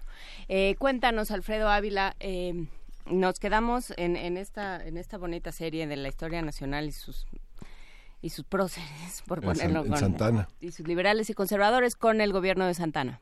Bueno eh, eh, a, a, lo que iba es a que en realidad lo que lo que sucede con la mayoría de los personajes y, y de los actores políticos de la primera mitad del siglo XIX es que después los interpretamos a la luz de lo que pasó en la segunda mitad. Entonces, eh, hasta ahora lo que hemos visto es, por lo menos entre 1822 y 1834, 35, un Santana que bien podría ser catalogado como un liberal radical, eh, eh, que apoyó eh, la, la, disolución de, de, de, órdenes religiosas, que apoyó la supresión del, del diezmo, que apoyaba el libre comercio, una característica típica del liberalismo en esa época y apoyaba el libre comercio eh, pues no no tanto por convicciones o si uh -huh. como ustedes quieran sino sino simplemente es un hombre muy vinculado con la oligarquía comerciante de Veracruz y pues les viene bastante bien el, el, el libre comercio. Pero pero el, el hecho es que tiene actitudes que pueden ser consideradas muy liberales. Y sin embargo la memoria mexicana lo recuerda como un conservador. Y esto se debe en muy buena medida a que después de 1835 apoyó un cambio, se resistió mucho, pero apoyó finalmente un cambio de constitución, a una, una constitución en 1836 que era centralista. Ahora, esta constitución centralista de 1836, en 1836, era bastante liberal. Uh -huh. Hay que decir que es la primera constitución mexicana que establece derechos de, de, del hombre y del ciudadano, eh, algo que no tenían las constituciones anteriores. Eh, pero, pero ya en la segunda mitad del siglo XIX, los liberales se identificaron con el federalismo, entonces cualquier cosa que, que, que, estuviera vinculada con el centralismo, pues era mal vista y era tachada de conservadora aunque no lo hubiera sido en su momento. Y eh, finalmente, como, como mencioné hace unos minutos, pues el último gobierno de Santana, ese sí estuvo vinculado con los conservadores y como fue el último gobierno, pues es la memoria que se, que, que se conserva finalmente, que se mantiene finalmente. Pero en realidad es muy difícil encasillar a un personaje como él eh, eh, como liberal siempre o como conservador siempre. De, de hecho, eh, en buena parte de su vida fue un liberal y un liberal más bien radical, más bien exaltado. Y lo mismo podemos pensar de muchos otros personajes, eh, como el propio Lucas Alamán, que funda el Partido Conservador hacia 1844-1845, pero que cuando, en los años 20 del siglo XIX pues eh, eh, sus participaciones en las Cortes en Madrid siempre las hizo con los liberales más radicales, después como secretario de Estado ya en México, pues ofreció incluso su casa y su apoyo para elaborar la primera constitución federalista de este país. Es decir, no, no, no es fácil, sobre todo para esa época, eh, reducir a los políticos al liberalismo o al conservadurismo. Pues sí, no, no es tan sencillo como tampoco es tan sencillo ahora. Eh, no sé, digo, eh, hay una serie de, de, factores, ¿no? Como lo, como lo mencionabas ahorita, bueno, tal vez estas decisiones podrían hacer eh, que, pensáramos en Santana como un conservador, estas otras como un liberal, y, y, así de cada uno de los políticos es complicado, como platicábamos el viernes, eh, hacer estas, estas grandes generalizaciones y creo que ahí en, en esas en esos matices es donde puede surgir una discusión política mucho más interesante, Alfredo Ávila. Sí, por supuesto, y, y esto nos obliga entonces a buscar otra clase de explicaciones uh -huh. y también a sacar algunas lecciones para nuestro presente. Uh -huh. eh, eh, ¿qué, ¿qué, quiero decir con, con esto? Eh, primero, buscar otra clase de explicaciones. La historia de México, por lo menos, y me parece que, que la historia del mundo, no es la historia entre los progresistas contra los que quieren regresar al pasado. No es la historia de los buenos contra los malos. Uh -huh. es, es, un, es, una cosa mucho más complicada en la que de pronto alguien que parece bueno hace cosas que después nos parecen malas. A nosotros nos parecen malas. Bueno, y también la idea de bueno es, es, es, cambia, digamos, de hogar mexicano en hogar mexicano, ¿no? Pero también la idea de, de, de qué significa ser progresista y qué significa ser eh, eh, conservador o retardatario. Uh -huh. Por ejemplo, hoy pensamos, y desde el siglo XIX pensamos, que lo progresista es la libertad de cultos, la tolerancia de cultos. Uh -huh. bueno, en, en, el, en, el, siglo XV, eh, eh, cuando los reyes católicos están peleando contra los moros en España, eh, a ellos les parece que lo más progresista es acabar eh, con la diversidad religiosa, porque el establecer una religión católica única dentro de la monarquía española que en ese momento se estaba creando fortalecía la propia monarquía. Sí, esa parte también, este, las representaciones de los conservadores y de los liberales en el siglo XIX a los ojos del presente en la literatura mexicana, en el cine, en el teatro, ¿cómo que qué papel ves que juega Santana. Este Felipe Casals hizo una película muy importante, Juan Tobar escribió una obra que se llama Manga de Clavo. Ha sido representado y traído y llevado Santana, no, no, no lo suficientemente, no sé, como Hidalgo, como Juárez, pero sí tiene una presencia importante en la, en no, la representación. Bueno, el seductor ¿no? de la patria de, de Serna, de Serna ¿no? es, es, otra, es otra novela. ¿no?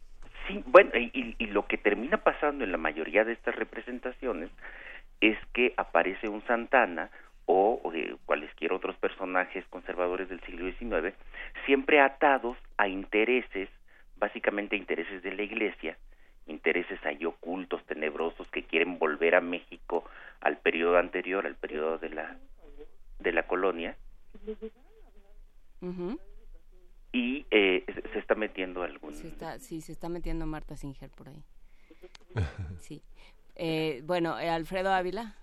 Sí. Ya para terminar rapidísimo. Bueno, este, entonces eh, ten, tenemos esta visión eh, deformada y lo que quería, lo que quería eh, sacar de lección también para el presente es entender cómo no vamos a encontrar en ninguno de los actores políticos del México de hoy eh, eh, una definición clara que podamos eh, afirmar que tal personaje es enteramente de, eh, de derecha o conservador y tal otro es completamente de izquierda. Eso no existe en, en ninguno y me parece que tampoco en los partidos políticos actuales. Entonces, si, si estamos obligados a buscar otra explicación para entender el pasado de México, pues también estamos obligados a buscar otras explicaciones para entender el presente y no quedarnos únicamente con las definiciones ideológicas que tenemos. Pues eh, con eso nos quedamos. Muchísimas gracias, eh, Alfredo Ávila, investigador del Instituto de Investigaciones Históricas de la UNAM. Un gran abrazo y gracias por estar con nosotros esta mañana. Gracias, chicos. Hasta luego. Nos escuchamos el próximo jueves. Vamos a nuestra nota nacional. Primer movimiento.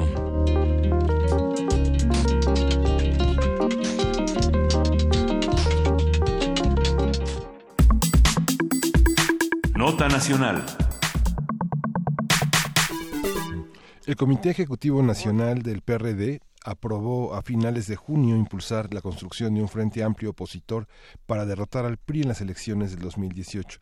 A este llamado se han sumado la dirigencia del PAN, así como gobernadores de ambos partidos. Y, seres este, notables varios. El proyecto del Frente Amplio Opositor tiene dos objetivos fundamentales, presentar un plan básico de gobierno dirigido a limpiar los ámbitos gubernamentales y ejecutar acciones para superar la devastación nacional. El segundo objetivo es presentar a un candidato a la presidencia, hombre o mujer, comprometido con el cambio que se proponga en el plan básico de gobierno.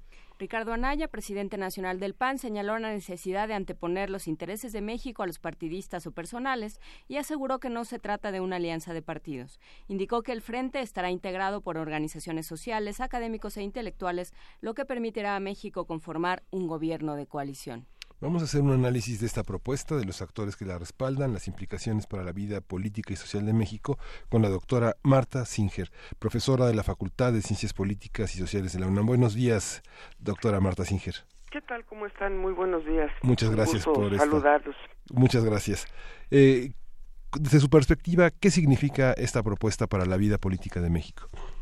Bueno, eh, la, conformación de un frente no puede nunca verse al margen de lo que, del contexto en el que se está proponiendo, ¿no? eh, y además, eh, como ustedes lo han señalado, pues de, de, de quiénes van a integrar esa, e, e, e, esa, digamos, esa propuesta.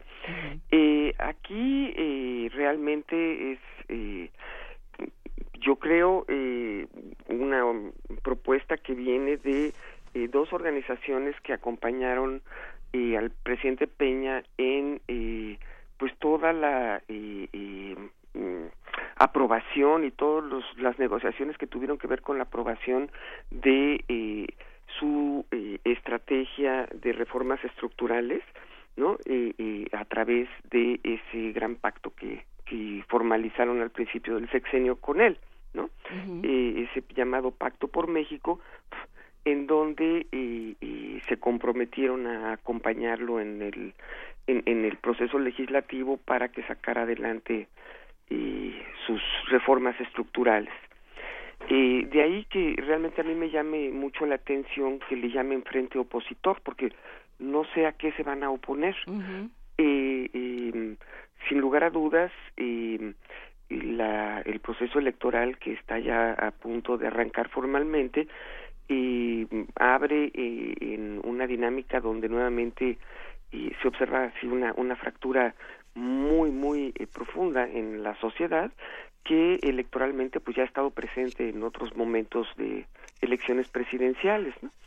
y bueno donde López Obrador por un lado se ha mostrado como una figura que no ha perdido el papel eh, importante que ha tenido en, esas otras elecciones, convocando a, a, una buena cantidad de eh, posibles votantes, ¿no? Entonces, bueno, este frente opositor eh, eh, no me queda muy claro si eh, es opositor a López Obrador o es opositor a eh, el fracaso eh, del gobierno del presidente Peña, ¿no? Que eh, está a punto de concluir, pero que desde eh, mucho tiempo atrás, pues se mostró como un gobierno eh, incapaz de estar a la altura de las necesidades de la sociedad y que, eh, pues, en el que se ha profundizado un conjunto de, de, situaciones que nos llevan a una eh, franca, eh, no solamente descontento social, sino una situación de descomposición tremenda, ¿no? Con eh, eh, toda esta eh, cauda de, de, de corrupción y de representantes electos eh, sumergidos en eh, negocios ilícitos o eh, eh, ya bien eh, vinculados con con el narcotráfico o simplemente con el con el hurto para sus bolsillos eso no lo sabemos no eh, con una eh, digamos un, un, una, una situación donde la justicia eh, pues no acaba de tocar eh, los hilos más profundos de de esta descomposición no donde la impunidad eh, pues eh, se sobrepone a eh, el ejercicio de eh, la justicia y la aplicación de la ley. Y bueno entonces este frente opositor dicen ellos pues eh, pre presentará alguna propuesta de oposición y, y dicen según la nota que ustedes acaban de señalar que eso va antes de como el primer tema a tomar en cuenta, ¿no? Pero realmente no han puesto a la luz de la opinión pública o de los medios de comunicación qué es lo que están buscando. ¿no? son dos partidos que políticamente o ideológicamente en sus estatutos pues difieren muchísimo los que encabezan este frente, pero que en la vía de los hechos se acercan en la medida en que han sido testigos o han sido parte de esas decisiones que han comprometido hacia el futuro una eh, eh, serie de políticas económicas que eh, van a conducir la forma como la economía del país, como se espera que la economía del país se sostenga, ¿no?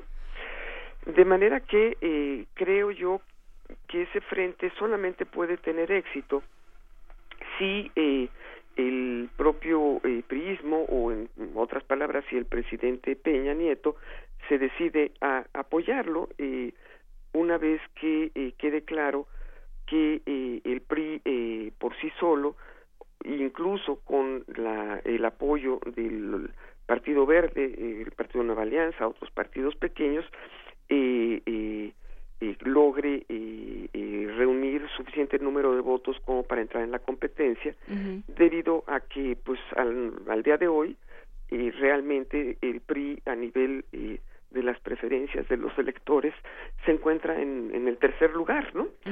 eh, de las preferencias según las encuestas que se han dado a conocer en, en, en, en los medios de comunicación. El PRI ha ido perdiendo eh, gobernaturas, sí, efectivamente sigue siendo una fuerza eh, eh, muy, muy importante, tan importante que eh, está a punto, pues, de declararse eh, absolutamente ganador en eh, la elección del Estado de México. No, ya se declaró.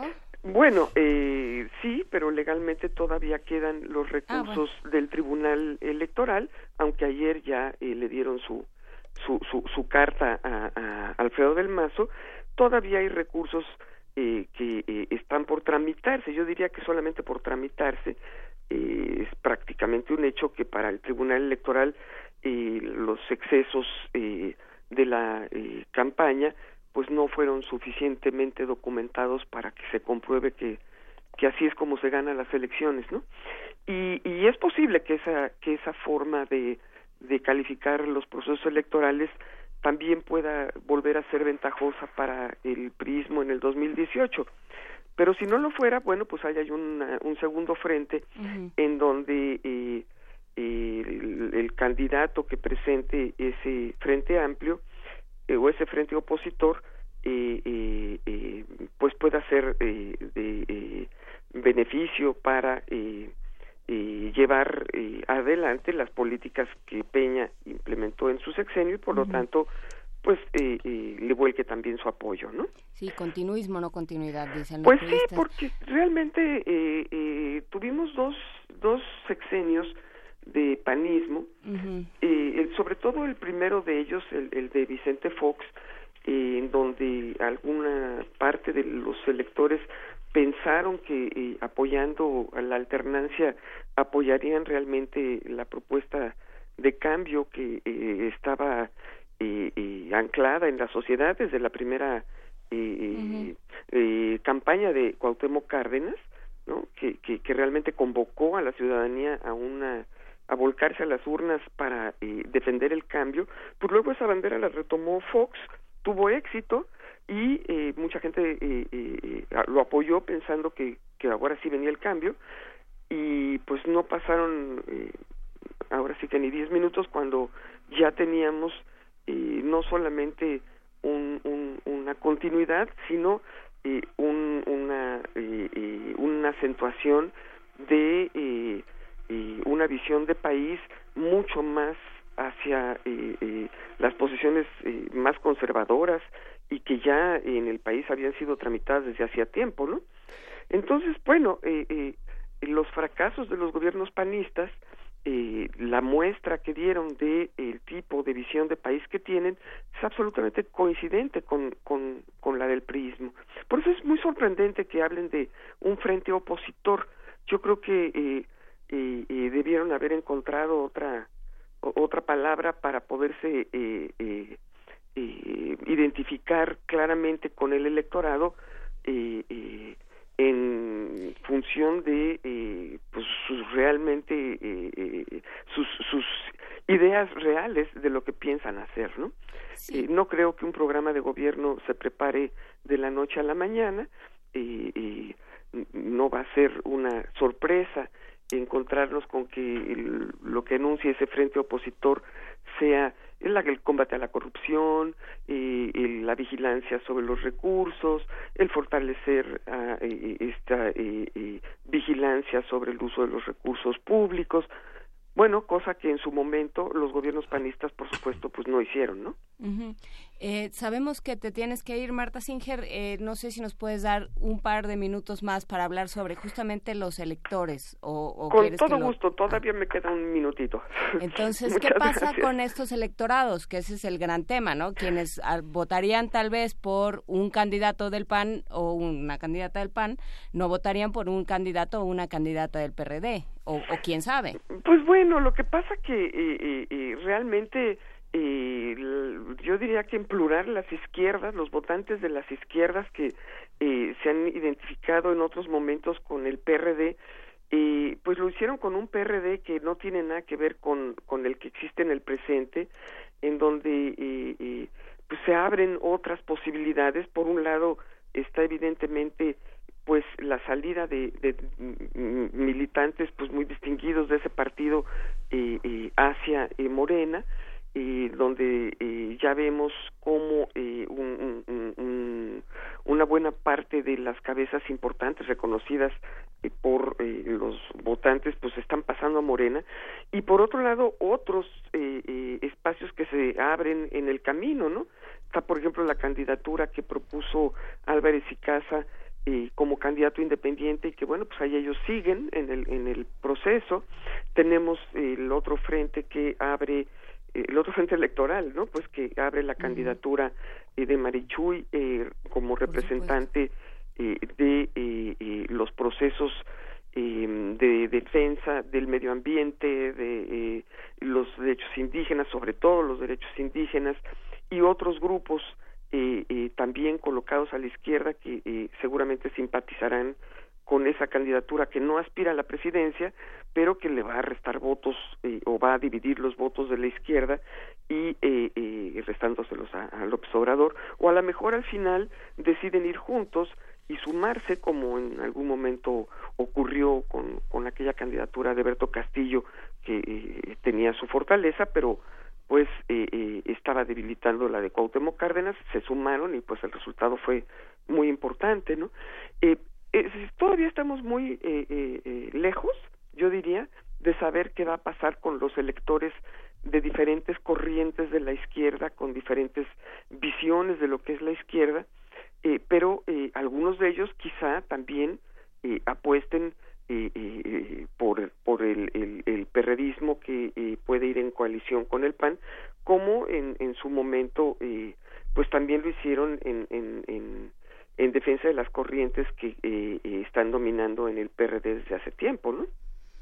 Pues eh, sí se plantea un escenario Muy complicado. complicado, sobre muy todo para los complicado. electores, deja tú para los partidos. Exactamente, y bueno, pues mientras el PRI eh, se sigue acomodando y eh, está definiendo, pues, cómo le va a hacer para tener un candidato importante, por lo pronto ya sabemos que, pues, no se están dando por vencidos, ¿no?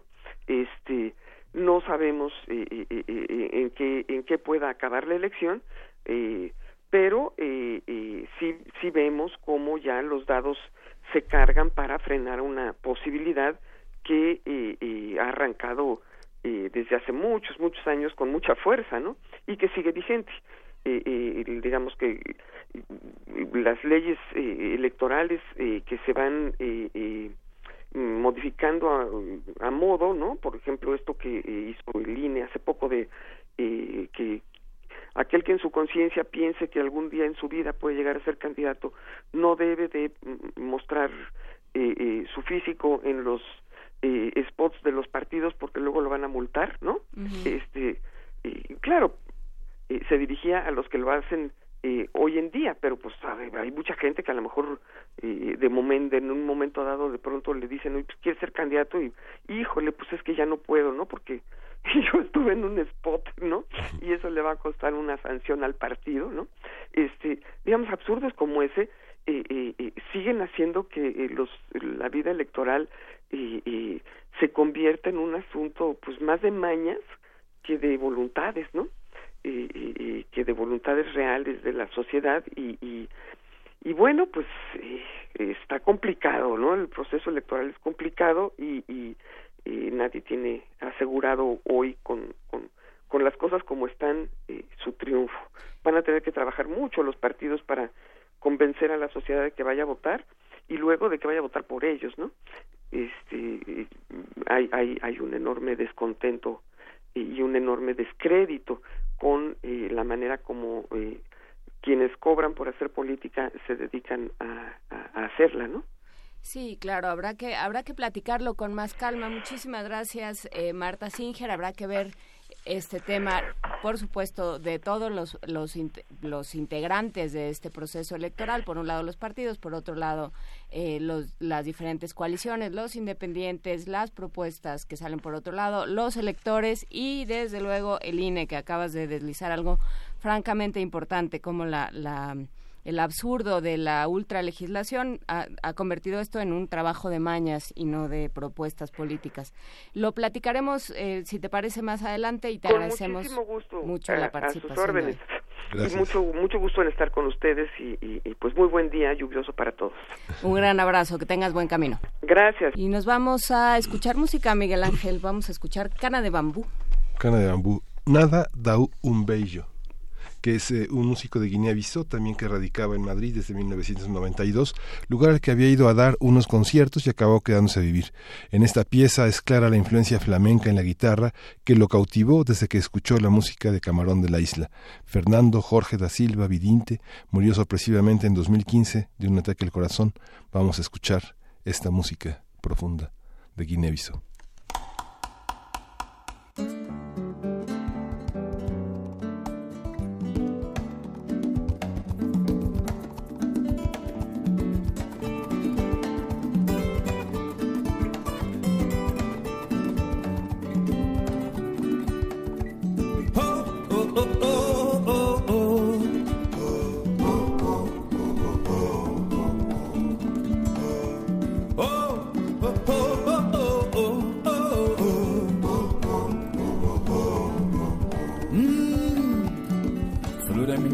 Dambu calda de tamara que o patinho musu na cana de bambu sentindo diz que sim na fresco sombra base de palmeira uma deserto passa perto monda caminho que passa.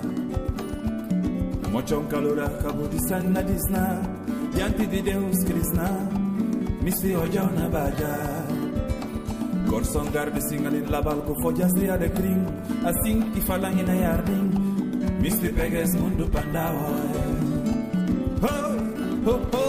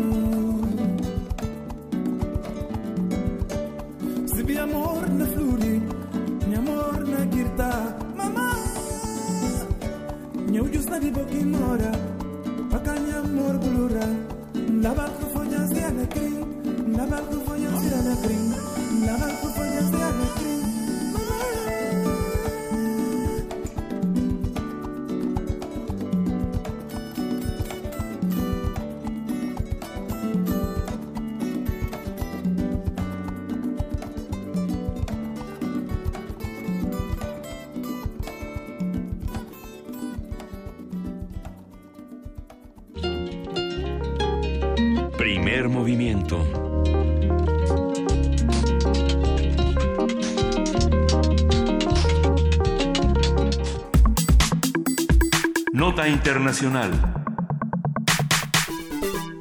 El pasado martes se realizaron elecciones generales en Kenia. Con un 74% de los votos escrutados, la Comisión Electoral otorga la victoria a Uhuru Kenyatta, el actual presidente, con una ventaja de 10 puntos sobre Raila Olinga, líder de la coalición Superalianza Nacional. Tras conocerse estos resultados parciales, Olinga acusó a la coalición gobernante de hackear el sistema informático de recuento de votos de los comicios. El supuesto fraude electoral provocó disturbios en Nairobi y en otras regiones del país. El gobierno envió militares al barrio de Matare, bastión del líder opositor, donde al menos dos personas murieron por disparos de los soldados. Olinga ha sido candidato a la presidencia de Kenia en tres ocasiones. En el 2007, cuando perdió la elección, más de mil personas murieron por las protestas postelectorales.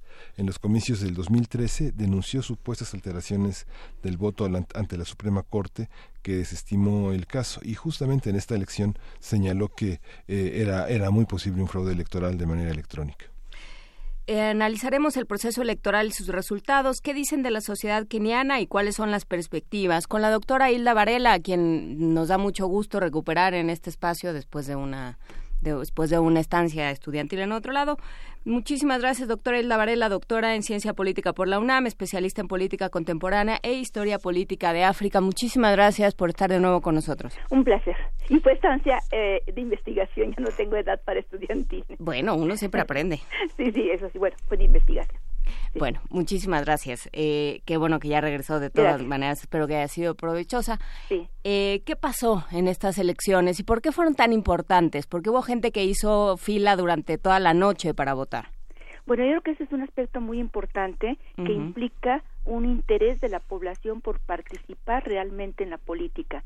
Y uh -huh. aquí, por ejemplo, destaca uno de los, digamos, de los puntos rojos del escenario político keniano. Por un lado, una ausencia, una debilidad de instituciones y por otro lado una ausencia de mecanismos de participación popular y la gente quiere participar.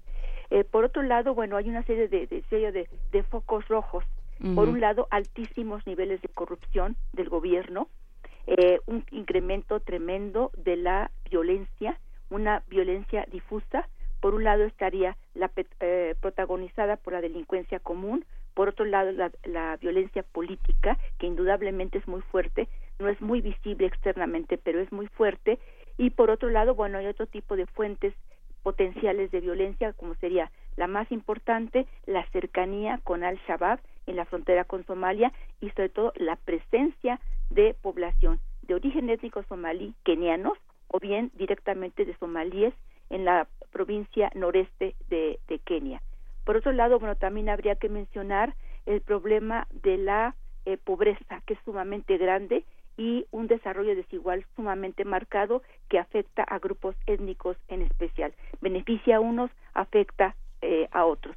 Aunado al tema de la violencia, creo que es muy importante también decirlo, hay un crecimiento impresionante de la seguridad privada, lo que implicaría un deterioro del control del, de la fuerza legítima por parte del eh, Estado. ¿Grupos Y, paramilitares, podría eh, ser?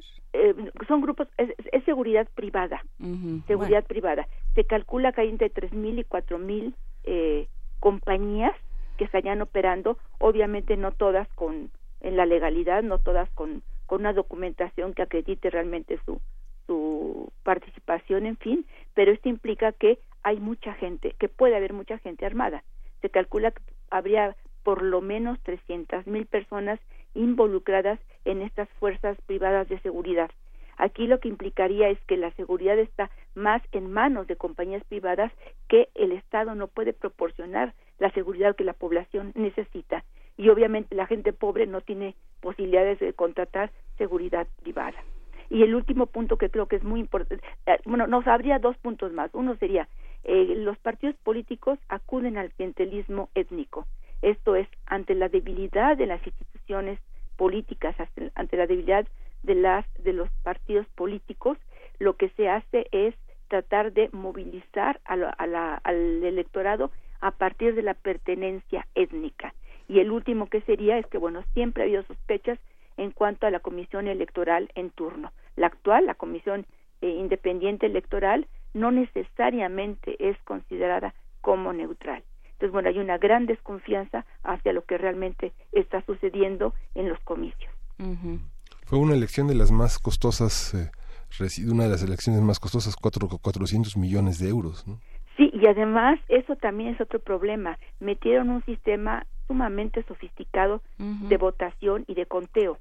Eh, la oposición reportó alguna serie de fallas que son importantes, por ejemplo, nombres que desaparecieron de las listas de electores, en fin, pero una de las, de las irregularidades más frecuentes es que los instrumentos del sistema eh, de medición electoral fallaron porque era un sistema altamente sofisticado, incluso se afirma que probablemente sea el país que tiene ahorita el sistema más sofisticado y obviamente las condiciones desde todos puntos de vista no se prestan. Entonces, bueno, sumamente cara, pero sumamente ineficiente. Sí, que ahí fue eh, parte del problema, por eso se habla de un hackeo, ¿no? Y, y escuchaba yo una entrevista con uno de los abogados eh, que están peleando por, eh, por porque no se reconozca esta elección, diciendo es que no puede ser que haya resultados de casillas que nos hayan enviado por WhatsApp. Sí, exacto. Además, eh, se esperaba que, que iba a haber un electorado totalmente dividido. Se pensaba que el triunfador iba a ganar por un porcentaje realmente muy bajo. Entonces se dice, eh, con un electorado tan dividido, se necesitaban mínimo tres días para dar resultados. De acuerdo a, a- a la reglamentación vigente, debería ser una semana para que se publicaran resultados. Se publicaron muy pronto. ¿no? Por otro lado, ahorita ya la Comisión Independiente Electoral está afirmando que ya, que en primer lugar que no, que hubo intento de hackeo, pero que no se llevó a cabo, Ujú. es lo que sostiene. Otro punto es que ya están aplicando una serie de mecanismos para comprobar físicamente que no haya habido hackeo y que la votación haya sido eh, abierta. Pero obviamente ese tipo de argumentos no van a satisfacer a la oposición. Además hay otro aspecto que es muy importante. Hace una semana encontraron asesinado a un hombre importante, no era tanto, no era una gran figura política, era un hombre técnico y él era el que de alguna forma era responsable por eh, el, la- el, el, el manejo de los resultados electorales. Fue encontrado asesinado y torturado. Este es un aspecto importante. En la vida política keniana es relativamente frecuente esta clase de asesinatos individuales, aislados, en fin, pero es una forma en que normalmente la élite gobernante opera. Entonces, bueno, en un momento dado, ¿por qué se- eh, asesinar a este hombre? Que- Simbólicamente le cortaron el brazo. Exacto. Y lo que la oposición reclama es que precisamente era un hombre al que no podían comprar y pues lo eliminaron. Entonces, como obviamente es un país en donde se presta mucho el rumor, los rumores pueden tener mucha cabida ante la ausencia de una información creíble, ante la ausencia de realmente mecanismos que identifiquen a la población con los sistemas electorales. Entonces, bueno, obviamente la población no sabe realmente a qué eh, atenerse, ¿no? Entonces, bueno, es muy raro que haya ganado eh, oficialmente, bueno, que hasta ahorita se afirme que lleva 10 puntos adelante eh, eh, Uhuru Kenyatta, quien por cierto está clasificado como el hombre más rico de Kenia y eh, como se dice, en tres días sería lo mínimo para dar resultados preliminares. fue muy pronto los resultados preliminares y ya en favor de Kenyatta. Sí, que bueno, Kenyatta ya tiene una historia también dentro del, del gobierno. Hemos hablado de él en repetidas ocasiones en estos en este espacio eh, doctora Hilda Varela, y, y, justamente, pues sí, de lo que se trataba era de, de quitarlo de ahí. Usted, ¿cómo, están los números? ¿Cómo está la, la aprobación? ¿Qué, tanta, ¿Qué tanto peso tiene esta oposición? Eh, bueno, oficialmente ahorita el recuento afirma que eh, Uhuru Kenyatta lleva 54.32% de votos y Raila Odinga 44.79%. Ahora, aquí otro aspecto importante. Uhuru Kenyatta es hijo del primer presidente de Kenia, que fue un hombre, Jomo Kenyatta, gobernó con mano dura. Eh, Raila Odinga es hijo del que fuese el primer vicepresidente de Kenia, amigo en un momento de Jomo Kenyatta, que después se pelearon y eh, eh, el padre de, Raila Odinga creó su propio partido político y desde ahí se convirtió en el eterno opositor, el eterno candidato vencido, en fin, ¿no? Entonces, bueno, Raila Odinga es un hombre ya bastante grande, es un hombre mayor de 70 años.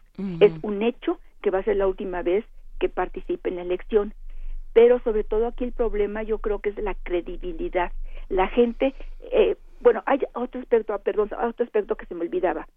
Eh, la gente eh, siente que es muy fuerte la amenaza que implica la presencia de la cercanía de Somalia con Al-Shabaab, con el grupo armado Al-Shabaab en Somalia y precisamente está en la parte sur de Somalia, en la frontera con eh, Kenia, en la zona del distrito noreste, pero además en el norte, noreste de Kenia históricamente siempre ha habido población de origen somalí y generalmente la población de origen somalí suele ser musulmanes.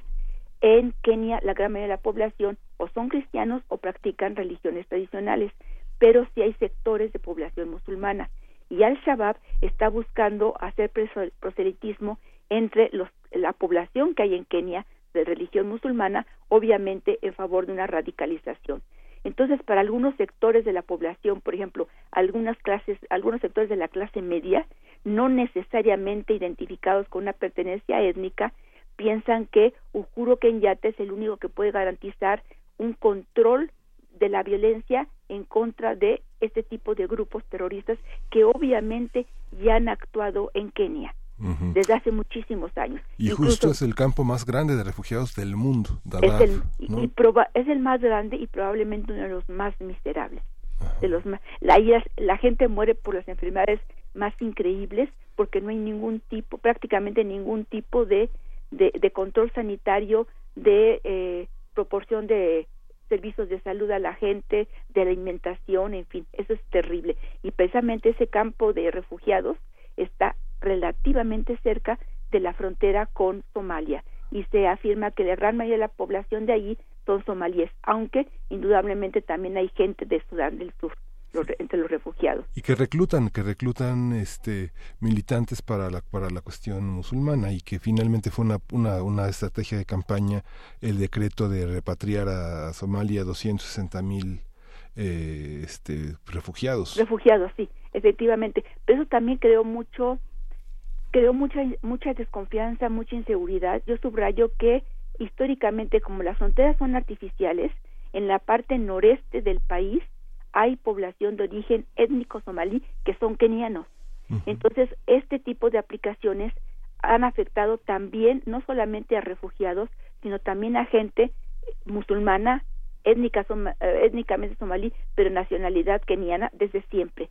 Entonces, obviamente, esto es alguna forma de prender pequeños fuegos en una sociedad que ya está bastante diluida por problemas, por ejemplo, de la pobreza la marginación de, algunas, de algunos sectores es verdaderamente impresionante. Incluso hay un barrio muy famoso cerca de, de Nairobi, es uno de los barrios más famosos, que es relativamente fácil ver documentales al respecto, y es verdaderamente impresionante la pobreza, la forma en que vive la gente en, esas, en, en ese barrio paupérrimo, que está totalmente a las afueras de, de Nairobi.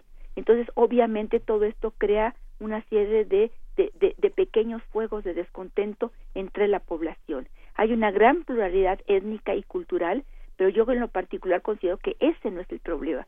El problema más bien sería un desarrollo desigual, altos niveles de corrupción, altos niveles de pobreza y también el hecho de que hay una, un nivel muy alto también de violencia, tanto de la delincuencia como política, actos de corrupción, además se han detectado algunos escándalos que han tratado de ser controlados por el gobierno que involucran a grupos extranjeros con contrabando, principalmente de armas, pero también de drogas. Entonces, bueno, ese contrabando de armas, ¿a quién va? Eh, el contrabando para quién es? Y se afirma que incluso ese contrabando, que es privado, obviamente, podría estar beneficiando al propio Al-Shabaab. Entonces es una eh, es una caja de sorpresas, podríamos decir de alguna forma. Hay muchas eh, presiones internas y lamentablemente no hay una posibilidad real de una salida. Por un lado, la política económica eh, que planteaban durante su campaña tanto Odinga como Kenyatta realmente difiere muy poco. Eh, de alguna forma, Odinga se enfocaba mucho más a la lucha a la, eh, en contra de la corrupción, en cambio Kenyatta al crecimiento económico. Y aquí es otro aspecto importante. Sí ha habido un crecimiento económico en Kenia, pero con un desarrollo desigual. Hace un par de años descubrieron petróleo, lo que obviamente eso significa hasta donde esté todavía no se está exportando, porque son empresas que tardan realmente en, en empezar a, a, producir, pero obviamente eso también implica que va a haber nuevos ricos, gente más enriquecida, pero al mismo tiempo gente más empobrecida. La deuda pública, la inseguridad, la corrupción, la libertad de prensa han sido las banderas de Olinga, mientras que la educación secundaria, eh, la, la, idea de este toda esta inauguración que hubo hace unos meses de la línea ferra de Mombasa a Nairobi, que representa como ir a Puerto Escondido en cuatro horas y no en nueve horas, son, son las banderas de Kenyatta. Esta, esta, esta división, ¿cómo, cómo eh, el electorado, cómo está configurado en ese sentido? ¿Por, qué, por, quién, por quién vota la sociedad keniana? ¿Es una clase media bollante eh, junto a una pobreza descollante? Eh, bueno, generalmente se considera que Kenyatta tiene su base de apoyo, por un lado, en el grupo étnico Kikuyu, que es el más importante, aproximadamente el 17% de la población, en la parte central de Kenia y también una zona eh, muy interesante, muy rica desde todos puntos de vista, eh, geográficamente, con una gran diversidad eh, de vegetación, en fin, que se le conoce como el Valle del Rift, aunque en realidad deben ser los valles del Rift, pero bueno, se le conoce como el Valle del Rift. Mientras que eh, Odinga tiene sus bases de apoyo fundamentalmente en tres grandes ciudades y en principio sí entre población pobre pero ahorita lo que se estaba manejando es que la fragmentación ya no es tanto, aunque estas bases de apoyo siguen presentes, hay gente que votó por el grupo de Kenyatta, de clase media, por ejemplo, urbana, por el temor que implica la violencia. La gente está muy asustada por, obviamente ha habido actos de violencia muy grandes, de terrorismo muy grandes, como el bombardeo a un centro comercial, como el ataque a una universidad, pero también ha habido pequeños ataques que muchas veces no llaman la atención y que pueden provocar pequeñas eh, cantidades de muertos. Entonces la población, sectores medios, tienen miedo de perder la estabilidad económica que tienen y entonces no van tanto con el programa político que pueda o económico que pueda plantear eh, Kenyatta, sino porque se afirma que Kenyatta, como hijo de Yomo Kenyatta, sabe en un momento dado, tiene la capacidad y tiene la, la fuerza de manejar situaciones de violencia. O sea, no le importa en un momento dado que se le critique de autoritario o de violento, en fin, si se trata de reprimir, lo va a hacer. Entonces, este tipo de sectores medios actuarían en gran parte por temor a la inseguridad que implica la cercanía con Somalia. Otra cosa importante, por lo menos desde 2011 se habló de una migración tipo hormiga de Somalia hacia el noreste de, Kenia, obviamente no controlada, y hay una gran sospecha de quiénes son estas personas. Entonces, en principio se supone que es gente que tendría familiares en el distrito noreste de Kenia, pero al mismo tiempo se afirma que podría ser gente que pertenece al Shabab y que incluso están llegando a la capital, que normalmente no había población musulmana, y a algunas regiones costeras. Entonces, esto, repito, entre los sectores medios de, de Kenia crea mucha eh, un sentido de inseguridad y consideran que Kenyatta es la opción para, en un momento dado, reprimir cuando sea necesario reprimir. No les importa la represión. Entonces, eh, bueno, no, no, no está planteando un horizonte ni un panorama fácil, digamos, eh, en términos, ni siquiera en términos de, bueno, y, y si no es ninguno de estos dos, ni Kenyatta ni Olinga, entonces, ¿quién? Este, hay, hay alguna, hay algunos no sé, brotes en la sociedad civil, hay algunas otras posibilidades que se anuncien y bueno, ¿qué va a pasar con esta elección? Bueno, yo lamentablemente creo que el resultado de la elección se va a quedar así. Odinga, lo que me parece una eh, acción muy inteligente, él está pidiendo la calma a sus partidarios y él está diciendo que se va a ir por cauces eh, legales, lo que obviamente es muy importante para evitar que crezca la violencia. Ahora, hay un aspecto que también se está eh, un poco quedando de lado y es el hecho de que esto está inaugurando un panorama distinto en la escena política es que hay seis mujeres que están ganando puestos electorales muy importantes. Esto implica que hay un cambio en la sociedad civil. Ahora, por otro lado, hay organizaciones de la sociedad civil muy importantes, por ejemplo, hay organizaciones de mujeres que no son muy grandes, muchas veces son pequeñas, pero son muy activas. Y además ellas no andan con discursos políticos, ellas actúan en favor, por ejemplo, de la niñez, de los derechos de las mujeres, incluso ya tuvieron ellas un premio Nobel de la Paz y precisamente una mujer que actuaba en favor de la ecología, de los derechos de los niños, de los derechos de las mujeres. Entonces es importante. Ahora hay políticos que eh, algunos puede ser que ya sean medio grandes de edad, realmente no no preciso mucho la edad, pero hay indudablemente algunos políticos muy importantes que actúan eh, que, son en favor de derechos humanos, en favor de la democracia, con un compromiso real. Hay uno en particular que es muy conocido en, en, en México por el sector académico, eh, Ñongo, que por cierto, eh, Aña Ñongo es el papá de Lupita Ñongo, mm. la chica que es, mexicana keniana, exacto. Entonces, bueno, su padre es un político muy interesante, es un hombre muy inteligente, realmente muy comprometido con los derechos humanos, eh, con la eh, defensa de la democracia, en fin, que ha sido, objeto de persecución política, de encarcelamiento, de torturas, en fin, y él, digamos, es la cara más visible para nosotros desde aquí, pero eh, es indudable que Ñongo no está solo.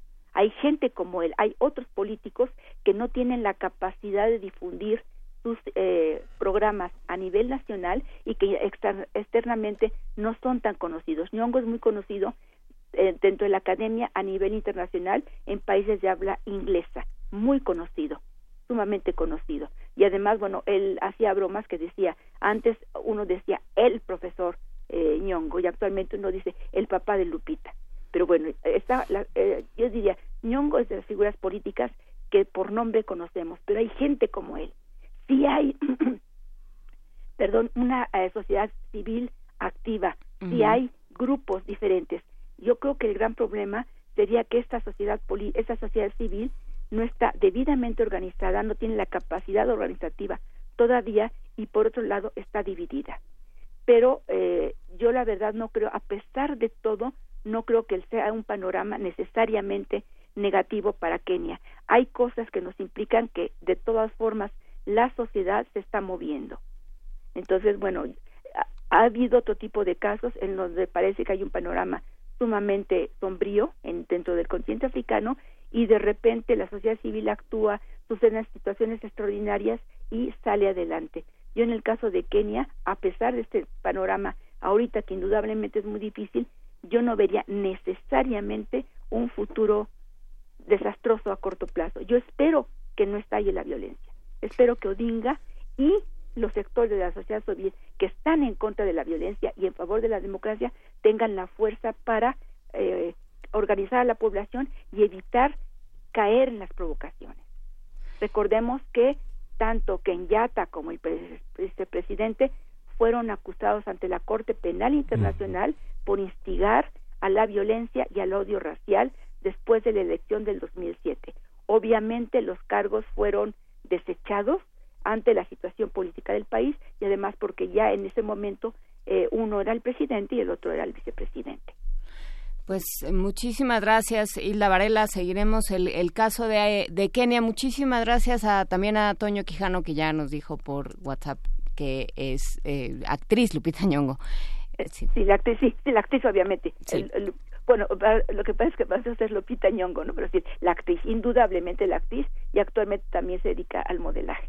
Perfecto, muchísimas bueno, gracias. De nada, Juan Inés. Doctora Hilda Varela, bienvenida de vuelta y gracias por estar con nosotros. Gracias, hasta luego, hasta, hasta luego, luego, Miguel Ángel. Hasta luego.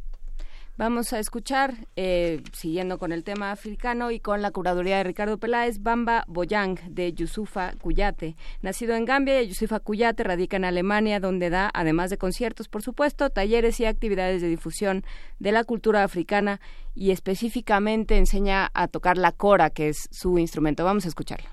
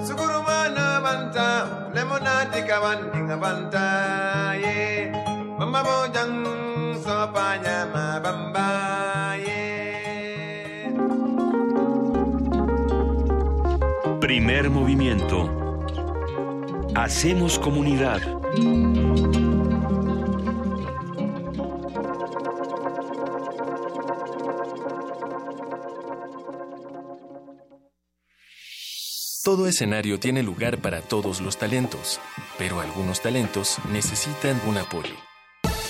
Festival Impulso. Una iniciativa de Cultura UNAM para apoyar a los artistas escénicos emergentes. Proyectos de una nueva creación de teatro, ópera, danza y música. Del 11 al 26 de agosto en los recintos del Centro Cultural Universitario y la Casa del Lago Juan José Arreola. Consulta la programación en www.cultura.unam.mx. Festival Impulso.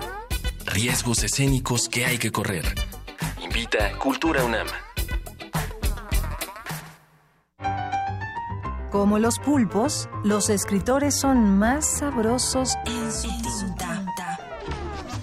Una producción del Instituto de Energías Renovables de la UNAM. Lunes y miércoles al mediodía por el 96.1 FM. Radio UNAM. Tenemos 15 años diciendo no más fuero. Eliminemos la impunidad de los políticos. Encuentro Social tiene su plataforma política No al Fuero. Ningún partido lo tiene. Fuimos el primer partido en presentar ante la Cámara de Diputados la iniciativa para eliminar el fuero. Ahora todos los partidos dicen no al fuero. Que no te engañen, son solo oportunistas. Y si de verdad lo creen, pues aprueben ya la iniciativa constitucional de Encuentro Social. Partido Encuentro Social. Museo de Arte Moderno invita a vivir el encuentro con la belleza en la exposición Amados Objetos, que, conformada por 180 piezas, establece diálogos insólitos entre las artes plásticas y aplicadas y subraya que la noción de belleza atraviesa todas las épocas y las culturas, independientemente del uso de los objetos. La muestra Amados Objetos, Colecciones Museo de Arte Moderno y Rivero Lake se exhibe en el Museo de Arte Moderno en el bosque de Chapultepec, Ciudad de México. Morphy toca el sax, es poeta, imaginante, escritor y hasta líder del cuarteto Liverpool. Todo un estuche de monerías. Teatro en Atril presenta Las invenciones de Morphy o Ser o No Ser, original de Gabriel Pingarrón. Los jueves de agosto, 20 horas, Sala Julián Carrillo, Adolfo Prieto 133, Colonia del Valle. Entrada libre. Radio UNAM, experiencia sonora.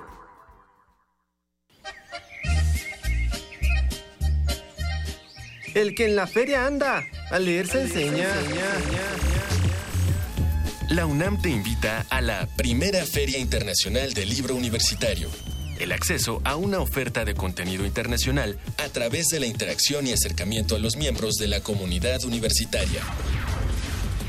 Del 22 al 27 de agosto en el Centro de Exposiciones y Congresos UNAM. Avenida del Imán, número 10, Ciudad Universitaria. Al que no lee, Dios no lo oye. No sea bobo, lea. Feria Internacional del Libro Universitario. Una cita con el conocimiento. Primer movimiento. Podcast y transmisión en directo en www.radiounam.unam.mx.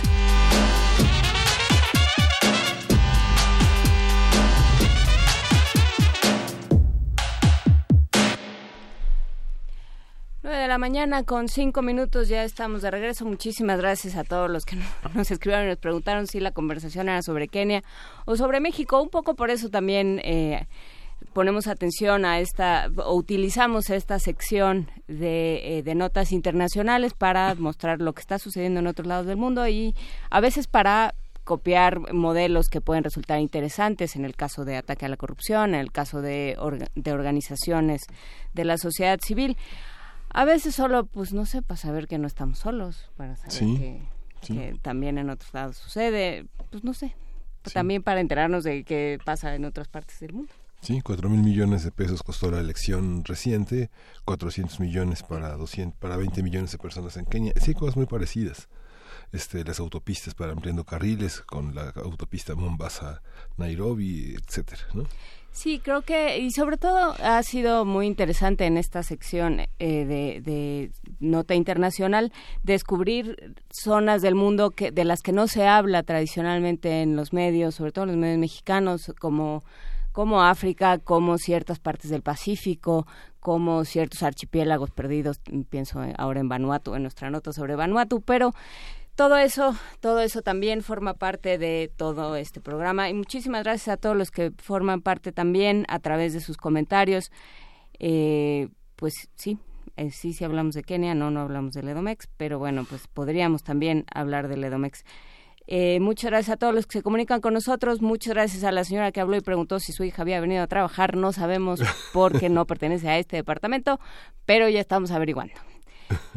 Pero bueno, eh, y luego hay quien escribe, estamos al nivel de África, Juan Ramírez Marín, y, creo que hay ciertas cosas, este, ya está en la mesa Alberto Betancourt, que nos mira con, con el azoro con el que nos mira casi siempre. Este, hay cosas en las que no estaría mal estar como África, ¿no? Por supuesto, tenemos mucho que aprender de África y creo que será interesante en algún punto hablar sobre estas eh, lo, lo, que implica que ahora tengamos y que no hayamos dejado de tener guerras por por motivos religiosos guerras por motivos étnicos eh, pleitos luchas y divisiones por estos motivos eh, pues creo que ha sido un tema que no se ha ido y que ahora toma una relevancia mucho mayor. Lo seguiremos platicando pero vamos con el curso de este programa vamos con la poesía necesaria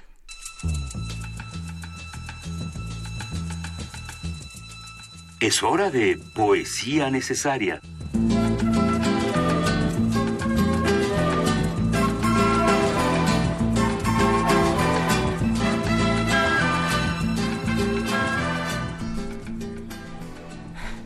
poesía necesaria. Yo hablaba al principio del programa de, eh, de Vicente Quirarte y su poemario El peatón es asunto de la lluvia. Y bueno, creo que Vicente Quirarte ha sido de los más, de, nuestros escritores más preocupados con la lluvia porque tiene muchísimos textos sobre el tema. Se ve que él es alguien que recorre incansablemente las calles y para quien recorre las calles de la Ciudad de México, la lluvia siempre es un acontecimiento no necesariamente benigno, ¿no? Más bien es, es como una compañera difícil, una compañera de viaje muy complicada con la que hay que, hay que lidiar. Aunque salen hordas vendiéndote paraguas y plásticos. Pues sí, para, paraguas y plásticos, pero si el agua te cae de todos lados, si el agua viene de abajo, que, es lo que, lo que termina sucediendo en la Ciudad de México, o de los automovilistas que no ponen atención, o de una moto que viene a toda velocidad y esas cosas, pues no hay paraguas que valgan, ¿no? Sí ni plástico. Pero son, son atípicas, ¿Mm? son atípicas, no te preocupes. ¿Ah, sí? ¿Las lluvias? sí, son atípicas.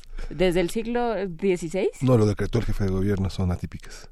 Sí, el, el jefe de gobierno anda teniendo muchas opiniones. Yo diría que tuviera un poco más de cuidado, pero en fin. Em, vuelvo para quedarme. Que me enciendan cien cirios y preparen el lecho donde habré de dormir lo que me falta ya comienzo a escuchar tu voz nacida desde que el mundo bautizamos tierra. Manzanar entre espinas. Solo tú sentirás mi corazón deshecho en la pasión de tus raíces, savia del árbol joven que nacerá rodeado de otros niños y poderosos perros camaradas. Mi corazón, tu flor de carne, no abandona el combate, solo cambia la escala de sus notas y en tu silencio afina un violín de maderas prematuras. Te traigo mi muerte joven, mis canicas, los tenis que libraron mil batallas. Te hago entrega de todo, Madre Tierra. Cántame la canción del que regresa, en tus más altas ramas, en las hojas que llegan más al cielo. Primer movimiento.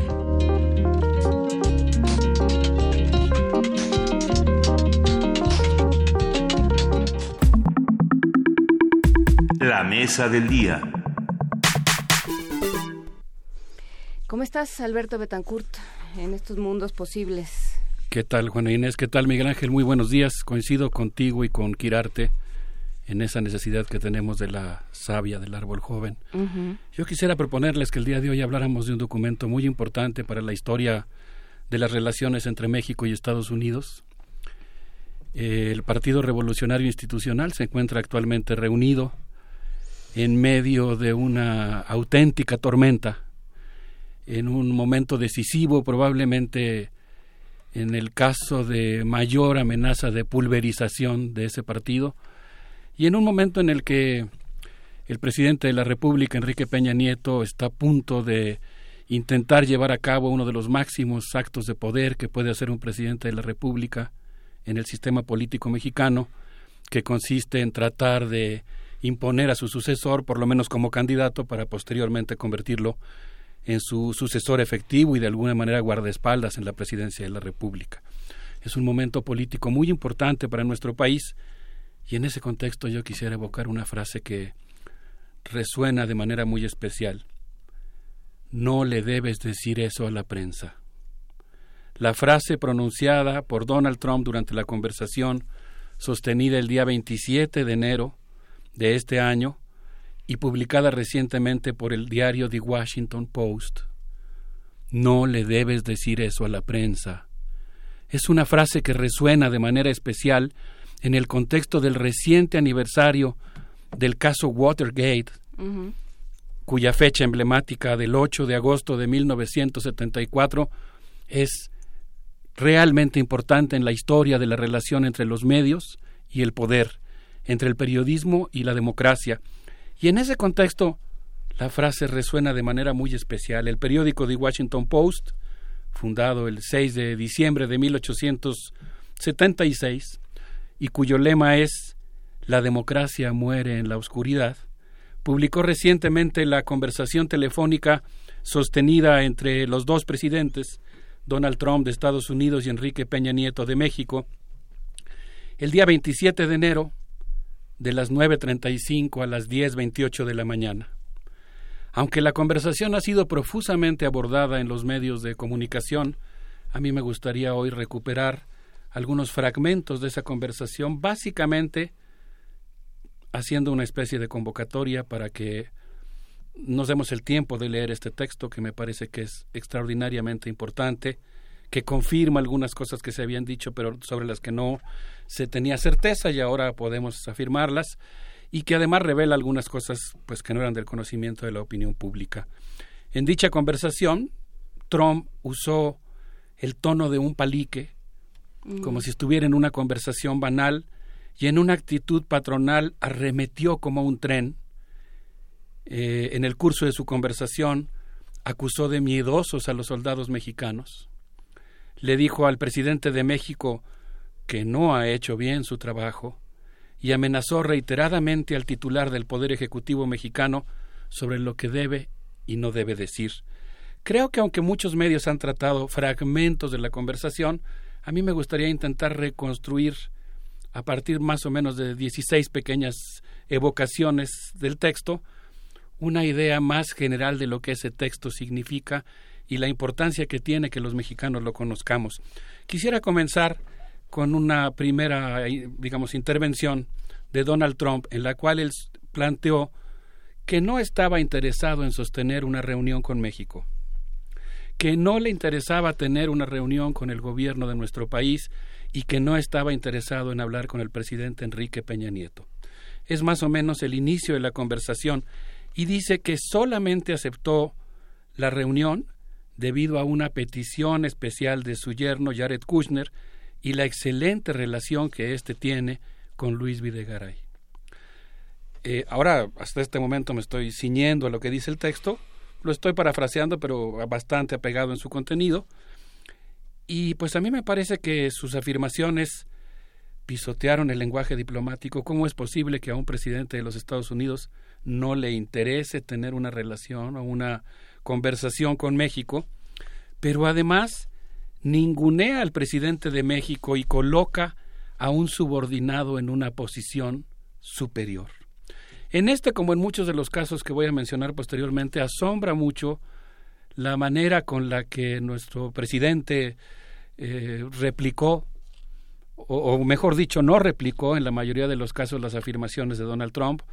Eh, al final quisiera hacer un comentario sobre la manera en que la prensa ha interpretado eh, la conversación y pues coincido con muchos analistas que han planteado que pues contestó algunas cosas, la mayoría las contestó muy débil o vagamente y muchas que lo ameritaban puntualmente no las contestó. Una segunda afirmación de Donald Trump consistió en una amenaza en el sentido de usar sus poderes presidenciales para agravar el comercio fronterizo con México. Si no se hacía lo que él dijo, usaría este poder. Es decir, exigió una relación de subordinación y violentó acuerdos internacionales. Porque las relaciones comerciales entre México y Estados Unidos están reguladas por un tratado que ha sido reconocido por el Congreso de ambos países y lo que él está planteando es que va a violentar ese tratado. Una tercera afirmación consistió en insistir en que construiría el muro, un asunto que, al que no debemos acostumbrarnos.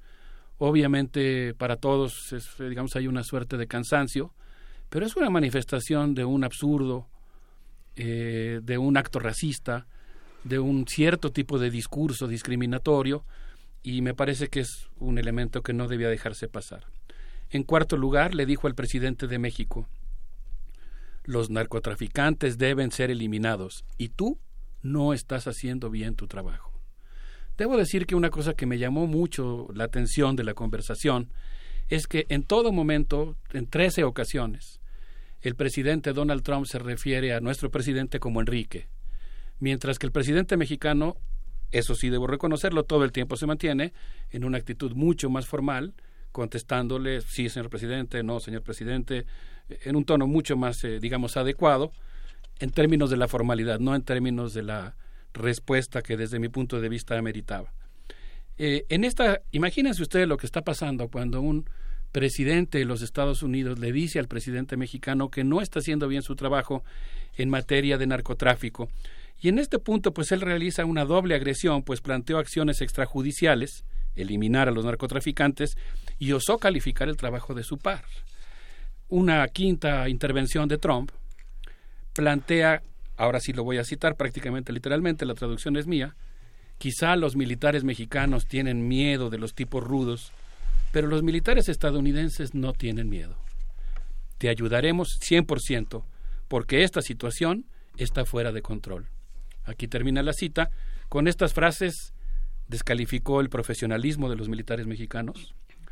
Eh, ya esto de por sí me parece algo muy importante. El presidente Enrique Peña Nieto ha insistido, ahora también se entienden algunas cosas mucho en la aprobación de la ley de seguridad interior, pero en este caso deja pasar una ofensa a las Fuerzas Armadas mexicanas que desde todos los puntos de vista en ese contexto resulta inadmisible. Además, pues coloca en una posición de superioridad a los militares estadounidenses y anuncia sin consultar su intención de efectuar una intervención directa de los militares estadounidenses en el suelo mexicano. Eh, existe una sexta intervención en la que Trump amaga. Si no llegamos a un acuerdo, subiré sustancialmente los impuestos del cruce fronterizo y obligaré a que las empresas estadounidenses que operan en México regresen a los Estados Unidos. En este caso, sus expresiones enmarcan la negociación del Telecán.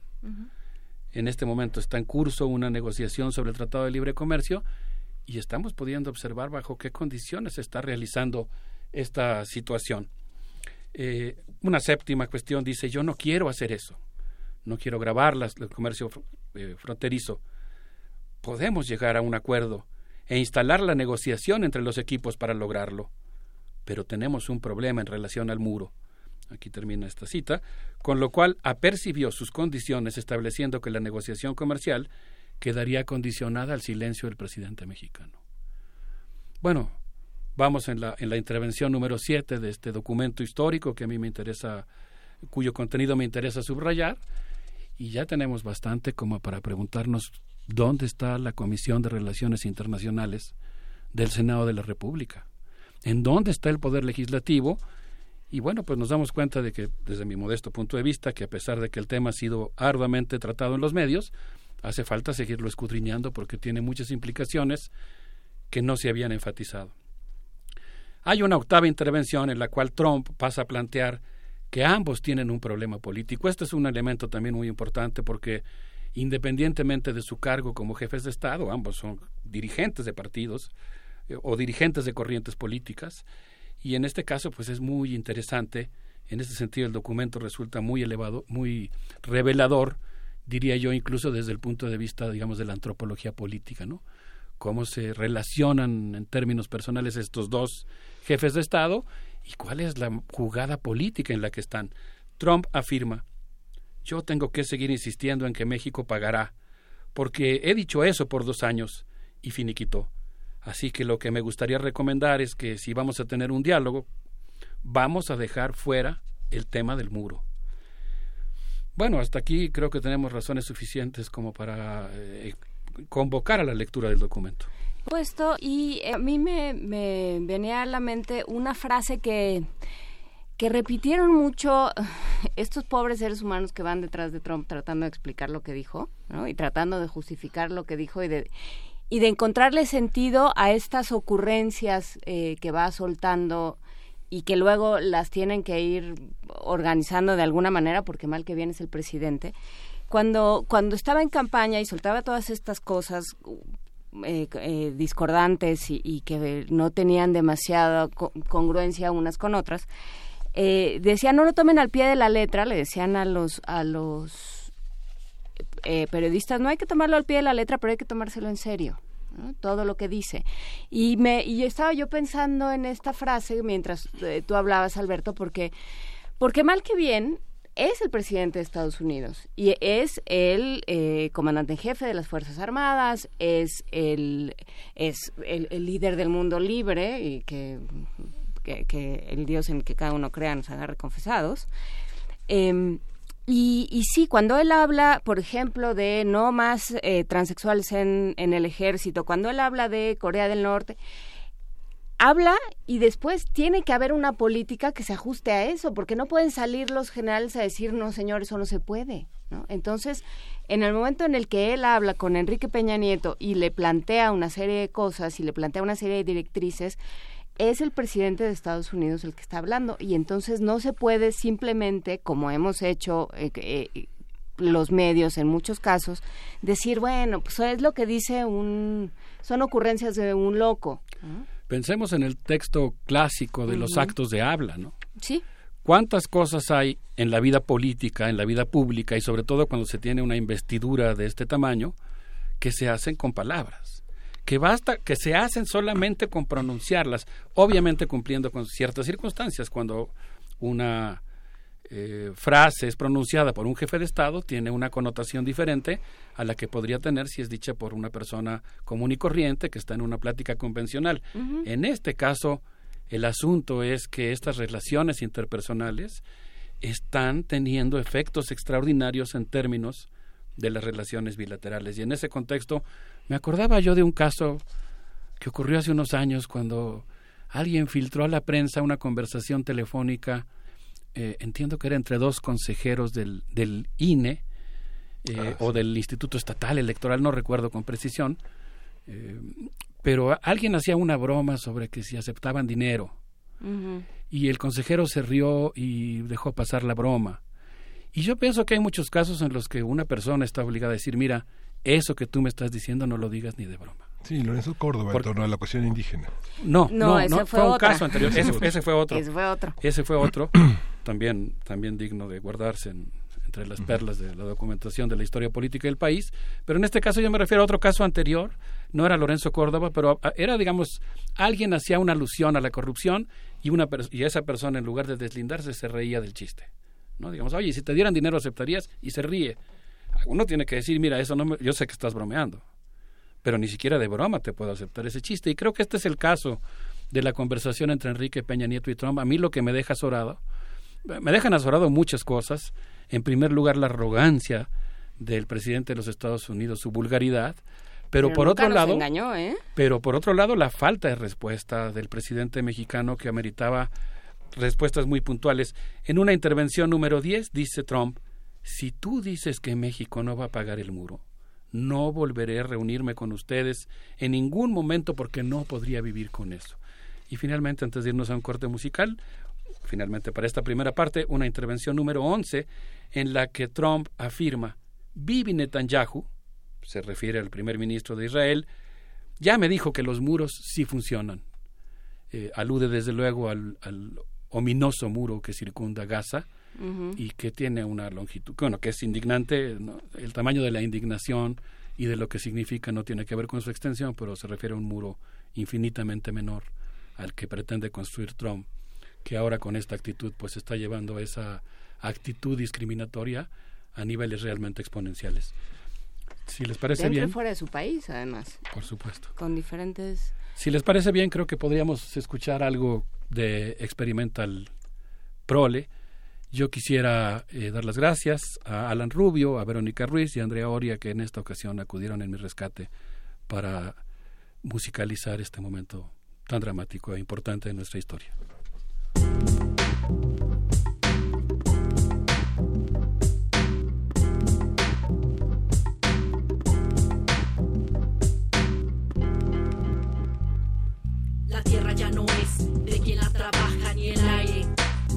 Lo respira. Todo lo que es libre es una amenaza, por eso hasta la vida se privatiza.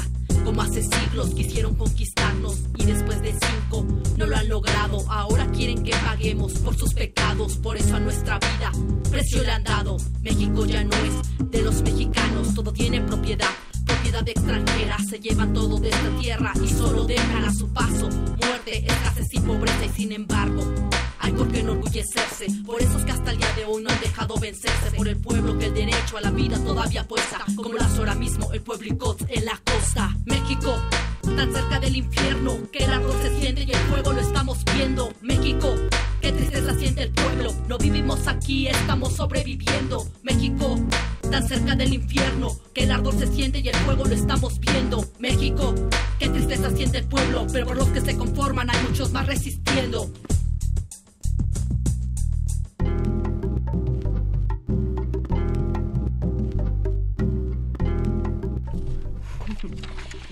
Estábamos teniendo una bonita discusión de si México para los mexicanos o México para todos aquellos que los mexicanos decidan que quieren dejar entrar también. Porque también están los haitianos, los centroamericanos, todos aquellos que necesitan de nuestro del refugio que puede dar este país. México para los mexicanos, así se llama esta canción de Experimental Prole. Por supuesto, podríamos decir como en los danzones para los mexicanos y familia que los acompaña. cuando, cuando así lo decidan los mexicanos. Si no hubiera sido mexicano, me hubiera gustado ser un exiliado en México. claro, una de las tradiciones generosas de nuestro país. El presidente Enrique Peña Nieto, por el que corre la sangre de cinco gobernadores del Estado de México, tres por parte de su papá, Isidro Favela, Alfredo del Mazo Vélez y Alfredo del Mazo González, y dos por parte de su mamá, Salvador Sánchez y Arturo Montiel, no hizo ningún comentario al respecto. Eh, casi para finalizar este segundo este bloque, en lo que yo he puntualizado como la intervención, la frase número 12, eh, Trump insistió, sé que son tipos duros los narcotraficantes, pero nuestros militares los van a eliminar de una manera que ni siquiera lo habrías pensado. Nuevamente estamos ante una circunstancia eh, que implicaría, si tomamos al pie de la letra lo dicho por Donald Trump, ejecuciones extrajudiciales. En, en un momento dado, el presidente Enrique Peña Nieto afirmó, mi posición ha sido y continuará siendo que México no, para, no pagará por el muro. Esta es la parte que entresacaron muchos de los medios para presentar una imagen, desde mi punto de vista, completamente distorsionada de lo que realmente ocurrió en esta relación telefónica, a lo que Trump atajó. Trump, por cierto, cuya película favorita es El Ciudadano Kane, afirmó, pero no puedes decir eso a la prensa, porque si lo dices, no habrá negociación próxima. A lo que el mandatario mexicano responde más o menos, comprendo su preocupación, ahora lo cito, pero el asunto tiene que ver con la dignidad y el orgullo del país. Obviamente esta es una cosa que uno esperaría en el curso continuo de la conversación, pero no se queda ahí porque hay una eh, afirmación posterior que relativiza esto, porque después el propio presidente Enrique Peña Nieto agrega, pero el tema del muro nos está impidiendo hablar de otras cosas. Ok, dejemos de hablar del muro. Entonces, digamos, esta posición de firmeza en el sentido de no pagar el muro es complementada con esta concesión en el sentido de que se deje de hablar del tema. A lo que Trump responde, ok, Enrique, that's fine. Si la prensa nos pregunta, dice Trump, solo debemos responder, vamos a trabajar en encontrar una salida. Y remata, si tú estás de acuerdo en eso, regresaremos a la mesa de negociación entre Jared y Luis. Bueno, como ustedes verán, casi voy a concluir, pero lo que, lo que podemos ver es que en realidad pues hay muchísimas eh, frases más de las que se habían estado enfatizando en la prensa. Eh, viene una siguiente intervención en la que Trump remata, vamos a tener un buen acuerdo. Y casi te podría decir que si logramos un nuevo TLC, nos convertiremos en los padres de nuestras naciones. Después, eh, con esto parte pues creo que concluiría. Claro, viene esta, esta frase citada que dice, somos tú y yo, Enrique, somos tú y yo contra el mundo. No lo olvides. Y termina con una que yo no me he encontrado en los medios, que también me parece muy importante, en la que Trump afirma, quiero que seas popular, Enrique, que tu gente pida que se haga una reforma constitucional para que gobiernes otros seis años. Entonces, pues como ustedes verán, a mí me parece que es un documento que amerita una lectura puntual. Evocaba yo, aunque se trata de un caso diferente, la, entrevista a Díaz Krillman, publicada en el Pearson Magazine, eh, eh, con el título de Porfirio Díaz, Héroe de las Américas. Es un caso diferente, digamos, en ese caso se trataba de una nota que por el título parecería que glorificaba al presidente Porfirio Díaz, en la que él se comprometió a promover la democracia y siempre en nuestros libros de texto, aunque hay una intensa discusión al respecto, se evoca como el antecedente directo de la Revolución Mexicana, ¿no? Una nota que tuvo una lectura eh, diferente a la que se esperaba. En este caso, insisto, es, es, muy diferente, pero creo que estamos igual ante un documento que es muy importante para las relaciones bilaterales y para la democracia en ambas sociedades.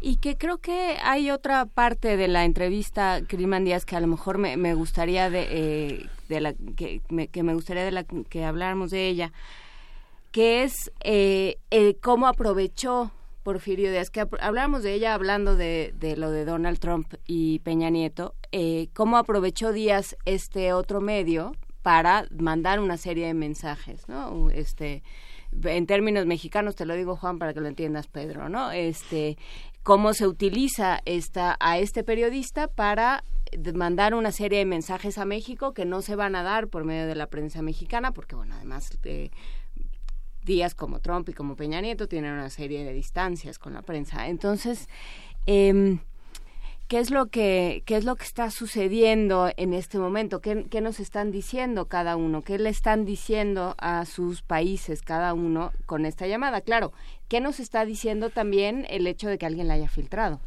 Por supuesto. ¿No? Porque nadie, ninguno de ellos estaba pensando que se iba a filtrar. Yo, yo, empecé, digamos, metodológicamente planteando la necesidad de remitirnos a la lectura textual del documento que estamos dando por bueno, que como bien mencionas, pues fue filtrado por el diario The Washington Post. Eh, vamos a poner esa versión en nuestras redes sociales para que uh -huh. la gente la pueda consultar. Es la versión en inglés.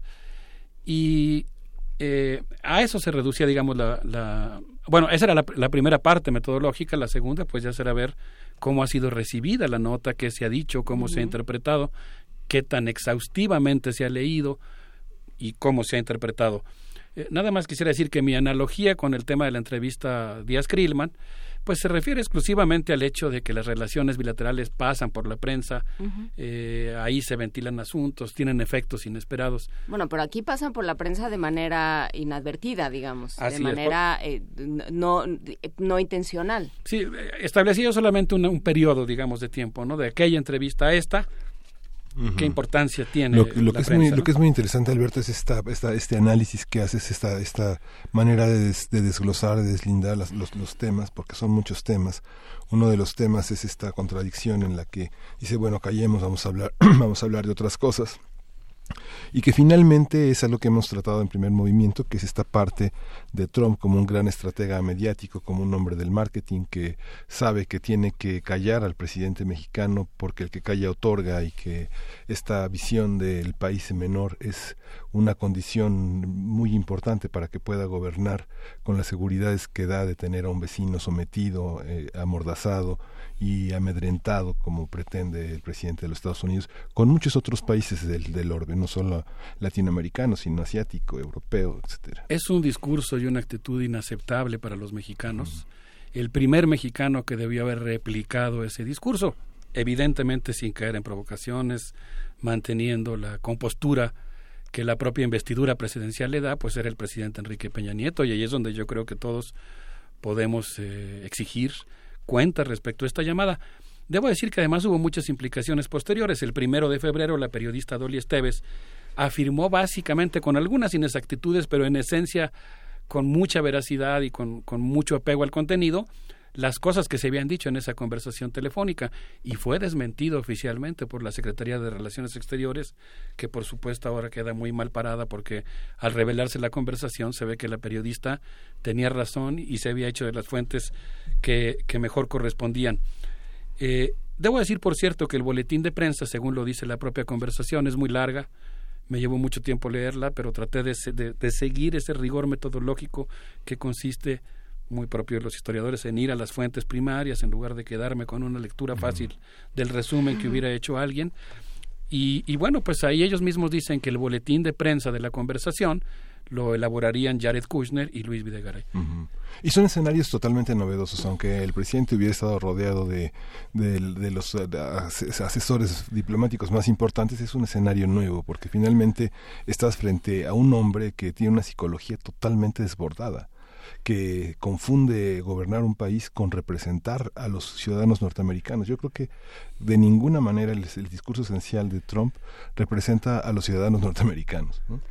a ciertos, bueno, sí, por algo a está unos está. pocos, a ¿no? Un, no ni tan pocos porque porque este está está donde está, pero lo que sí es eh, lo que sí es verdad es que es alguien que no está acostumbrado. Yo creo que más que un asunto de psicología es un asunto de eh, también de lenguajes y uh -huh. de formas y de protocolos. ¿no? O sea, Peña Nieto responde como un periodista formado, como dices, un periodista este, formado en Atlacomulco, a quien le enseñaron a decir, no, señor presidente, de ninguna manera la dignidad de mi pueblo, y luego hacer unas cosas espantosas. sí, claro. Pero las formas ahí están. Uh -huh. Sí, pero dentro de las formas hay cosas que, digamos, yo creo que se exigen de Por oficio. Sí. Y una tarea que de oficio le corresponde a un presidente mexicano es representar a los mexicanos y hacer valer la dignidad de los mexicanos. Me queda claro, y en eso estamos de acuerdo, que frente a una persona que tiene un discurso racista como ese, pues eh, que tiene una actitud tan arrogante como esa, pues debe ser difícil para cualquiera pararse enfrente, encontrar la manera de, enfrentarlo, pero es una cosa que se tiene que hacer. Y vuelvo a insistir, se tiene que hacer de oficio, porque hay afirmaciones como esta intervención militar en México que tú no puedes dejar pasar eh, así como así. Eh, Miguel Pulido afirmó en el noticiero de Carmen Aristegui que el presidente tuvo una respuesta solvente, aunque enfatizó que hay una en circulación una sobrevaloración de su capacidad de respuesta. Según él, Miguel Pulido, hubo algunas respuestas adecuadas, algunas muy generales y otras que dejaron pasar de manera inaceptable. Me tomé la libertad de entrevistar al periodista Virgilio Caballero, para preguntarle qué opinaba él sobre la cobertura de prensa. No vamos a transmitir sus palabras, las voy a parafrasear, pero de acuerdo a Virgilio Caballero, estudioso de los medios, defensor de la libertad de expresión en nuestro país, él afirmó que la presidencia de la República usó intensivamente todos los recursos a su alcance para orquestar un montaje de la cobertura a la llamada. Eso explica por qué muchas notas, por ejemplo en el caso de la televisión, perteneciendo a medios diferentes guardan una similitud extraordinaria porque todas responden a una misma línea que se les instruyó, en la cual se, se, les pidió que seleccionaran aspectos muy parciales de la llamada y después ilustrar la nota con la cara solemne del presidente, eh, con una ilustración de cualquier otra llamada que no correspondía con lo que realmente ocurrió ahí. Eh, Virgilio Caballero afirma que pues eh, solamente algunos medios leyeron adecuadamente la gravedad del intercambio y la preocupante sumisión que asoma en ella. Yo agregaría que en términos mediáticos presenciamos la más reciente puesta en escena del poder presidencial para gestionar los contenidos en el espacio mediático y una demostración del peso que todavía tiene el gasto en publicidad de la oficina de la presidencia como instrumento para la, la imposición de contenidos. Sí, es que, bueno, creo que la, los medios están yo me he quejado mucho del, del papel de los medios en toda la, la pues la saga Trump, digamos, el, el, episodio Trump en la historia, porque, porque hemos sido muy complacientes y hemos sido muy soberbios. Eh, desde el principio, ¿no? Esta, esta, este constante regodearnos en las incapacidades, en los, eh, en los errores, en las faltas. La responsabilidad de defender nuestra soberanía y exigir a nuestros políticos que cumplan con su deber. Sí, es el come si te vas. O, peor, o que, ya uno diría, puede haber peor, pero yo creo que como muy bien dices, eh, lo, lo planteaste en una figura metafórica muy importante, pues sí, yo creo que tenemos muchos retratos como el de Juárez atrás, que hablan de nuestra historia, de nuestra dignidad, y tenemos que hacerlos valer. Si les parece bien, yo les propondría que nos despidamos con Se, está viniendo de Guillermo Briseño, a quien le mandamos un abrazo. Un abrazo a Guillermo Briseño y muchas gracias Alberto Betancourt por esta conversación.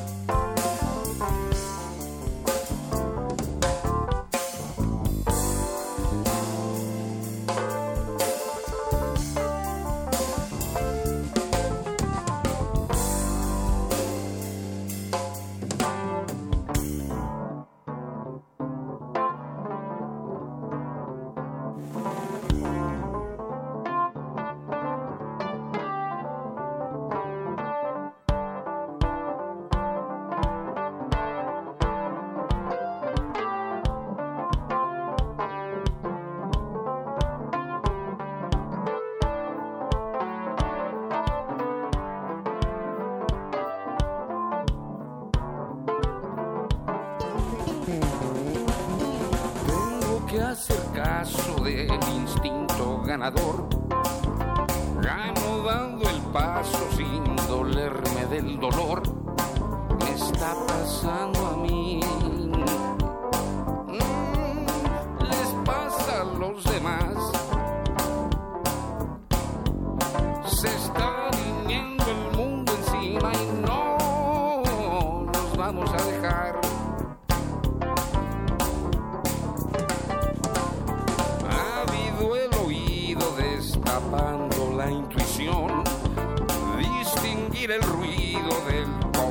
Pierde la razón.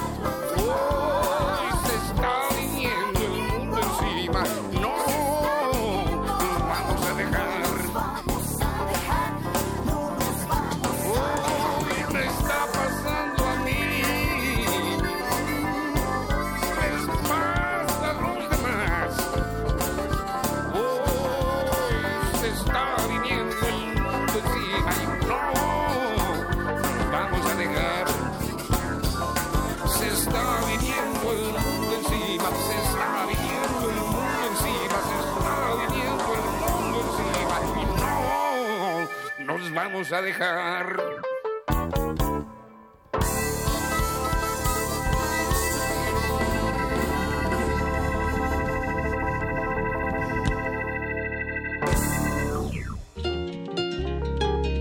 Primer movimiento.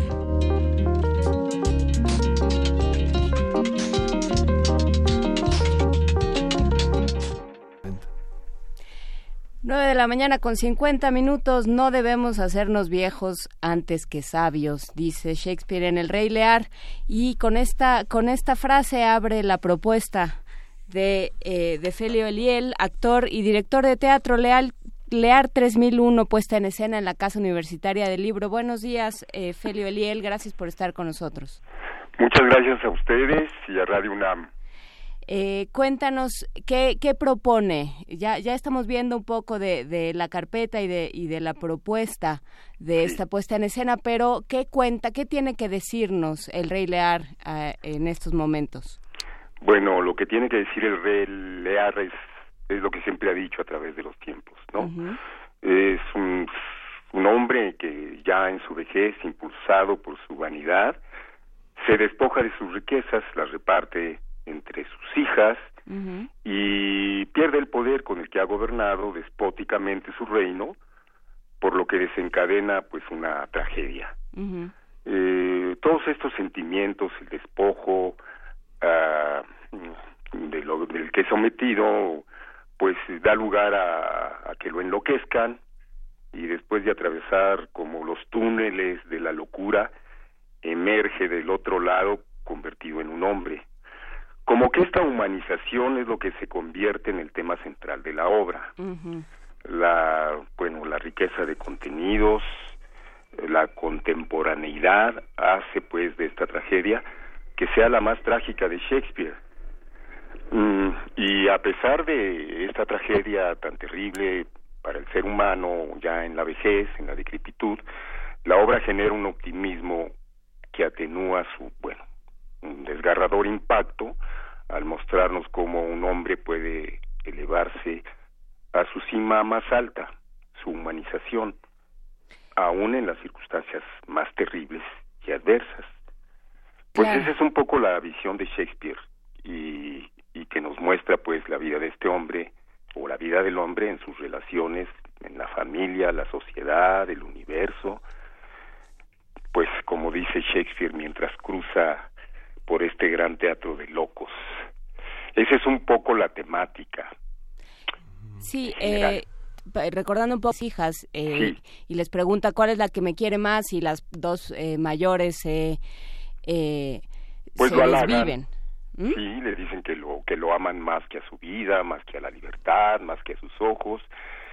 Y entonces él reparte su reino entre estas dos hijas porque el- la más pequeña que se llama Cordelia le dice que se da cuenta de esta de este interés que tienen las hijas mayores y, y, y trata de pues de hacerlo entender que eso no es el amor filial a su padre y, y le dice que que lo ama de acuerdo a sus obligaciones y nada más. Y él monta en cólera y la despoja de la dote y afortunadamente el rey de Francia la acepta porque se da cuenta de sus cualidades y ella se va a Francia. El rey Lear es despojado de, de todo su reino.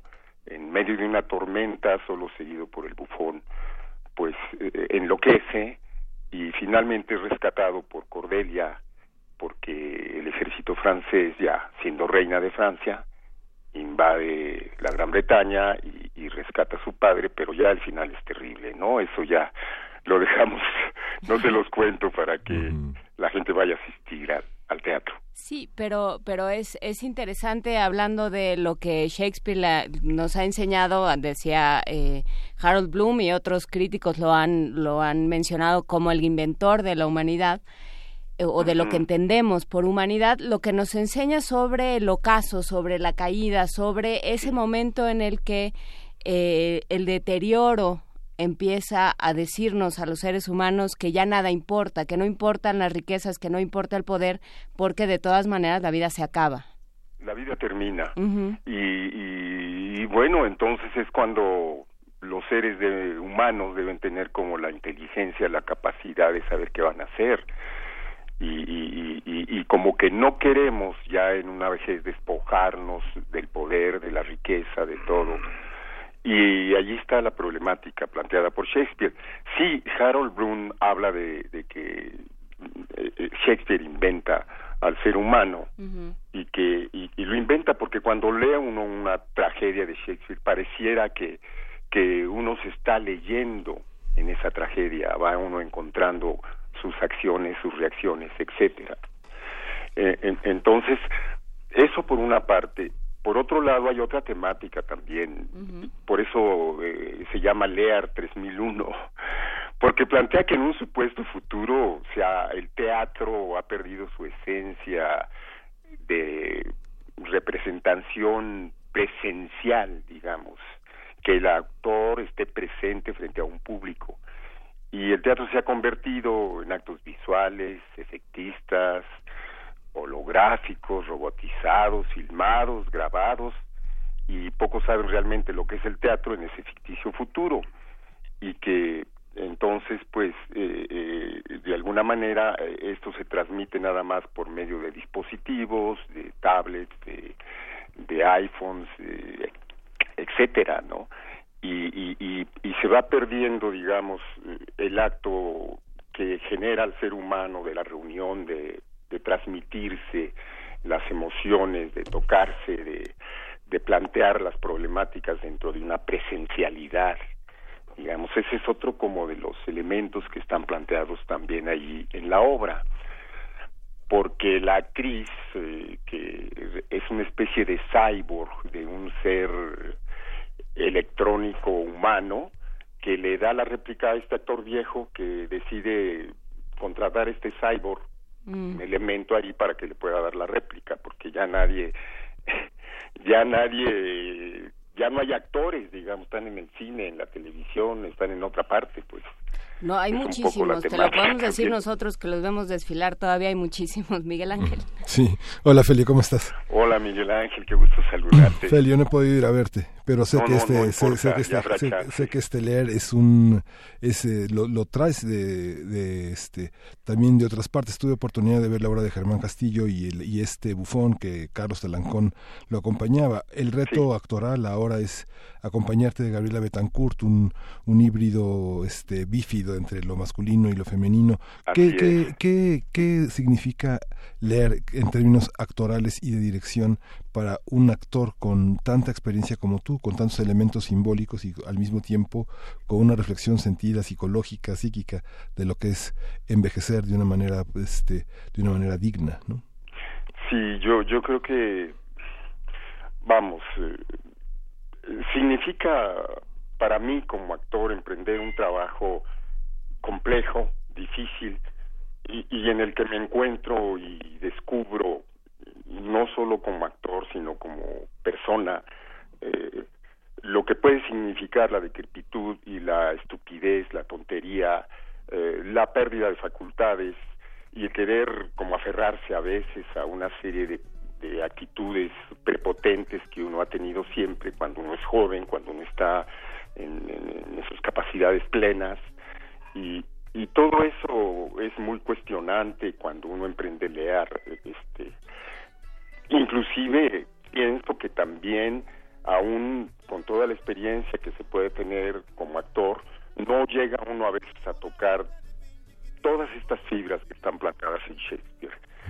Entonces para mí ha sido un reto eh, enfrentarme a este texto un reto para el di- director que es Rafael Pimentel Pérez que también es un mimo, se le conoce más como mimo, pero ha sido actor y, conocedor, un gran director, y acompañarme de una actriz joven, una gran actriz como es Gabriela Betancourt, que, que está estupendamente bien en, en sus personajes y, y donde se manejan una serie de, digamos, de cambios de un personaje a otro, pues yo diría que con una gran capacidad lo ha hecho lo ha hecho Gabriela.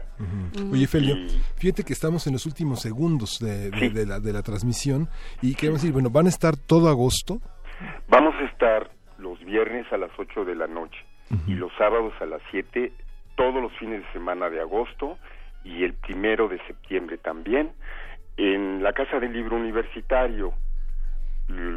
Este, nada más esperar al público, eh, eh, eh, la entrada es ah, gratis, Sí. se puede dar un donativo a cambio de un libro que regala la universidad. Eh, por el a cualquier público que vaya se le va a obsequiar un libro de, de la universidad Pues, hay libros de Shakespeare hay libros de teatro como un- una especie de pues eh, eh, de la universidad a crear un público para esta casa universitaria del libro que es una bella casa con un gran espacio que tienen ahí y esa es la idea Perfecto, pues queda hecha la invitación en la calle de Orizaba y Puebla, eh, Colonia número Roma 24 Norte, Orizaba sí a las o- a las 8 de la 8 noche. de la noche, pasado mañana, no mañana, Mañana a las siete. empezamos, mañana 11 y el sábado a las 7 de la tarde. Perfecto, muchísimas gracias Felio Eliel, actor y director de teatro, por invitarnos a esta puesta en escena Lear 3001. Es, ya nos vamos corriendo esto. Eh, muchísimas gracias Felio Eliel. Esto que estamos escuchando es Nadaum Umbeyo de Vidinte, es un músico de Guinea-Bissau y forma parte de la curaduría de Ricardo Peláez. Muchísimas gracias a todos los Un que saludo hicieron a todos y al público de Radio UNAM. Gracias. Muchísimas gracias a todos los que hicieron posible este programa. Nos escuchamos mañana. Muchísimas gracias, Miguel Ángel. Gracias. Esto fue el primer movimiento. El mundo desde la universidad.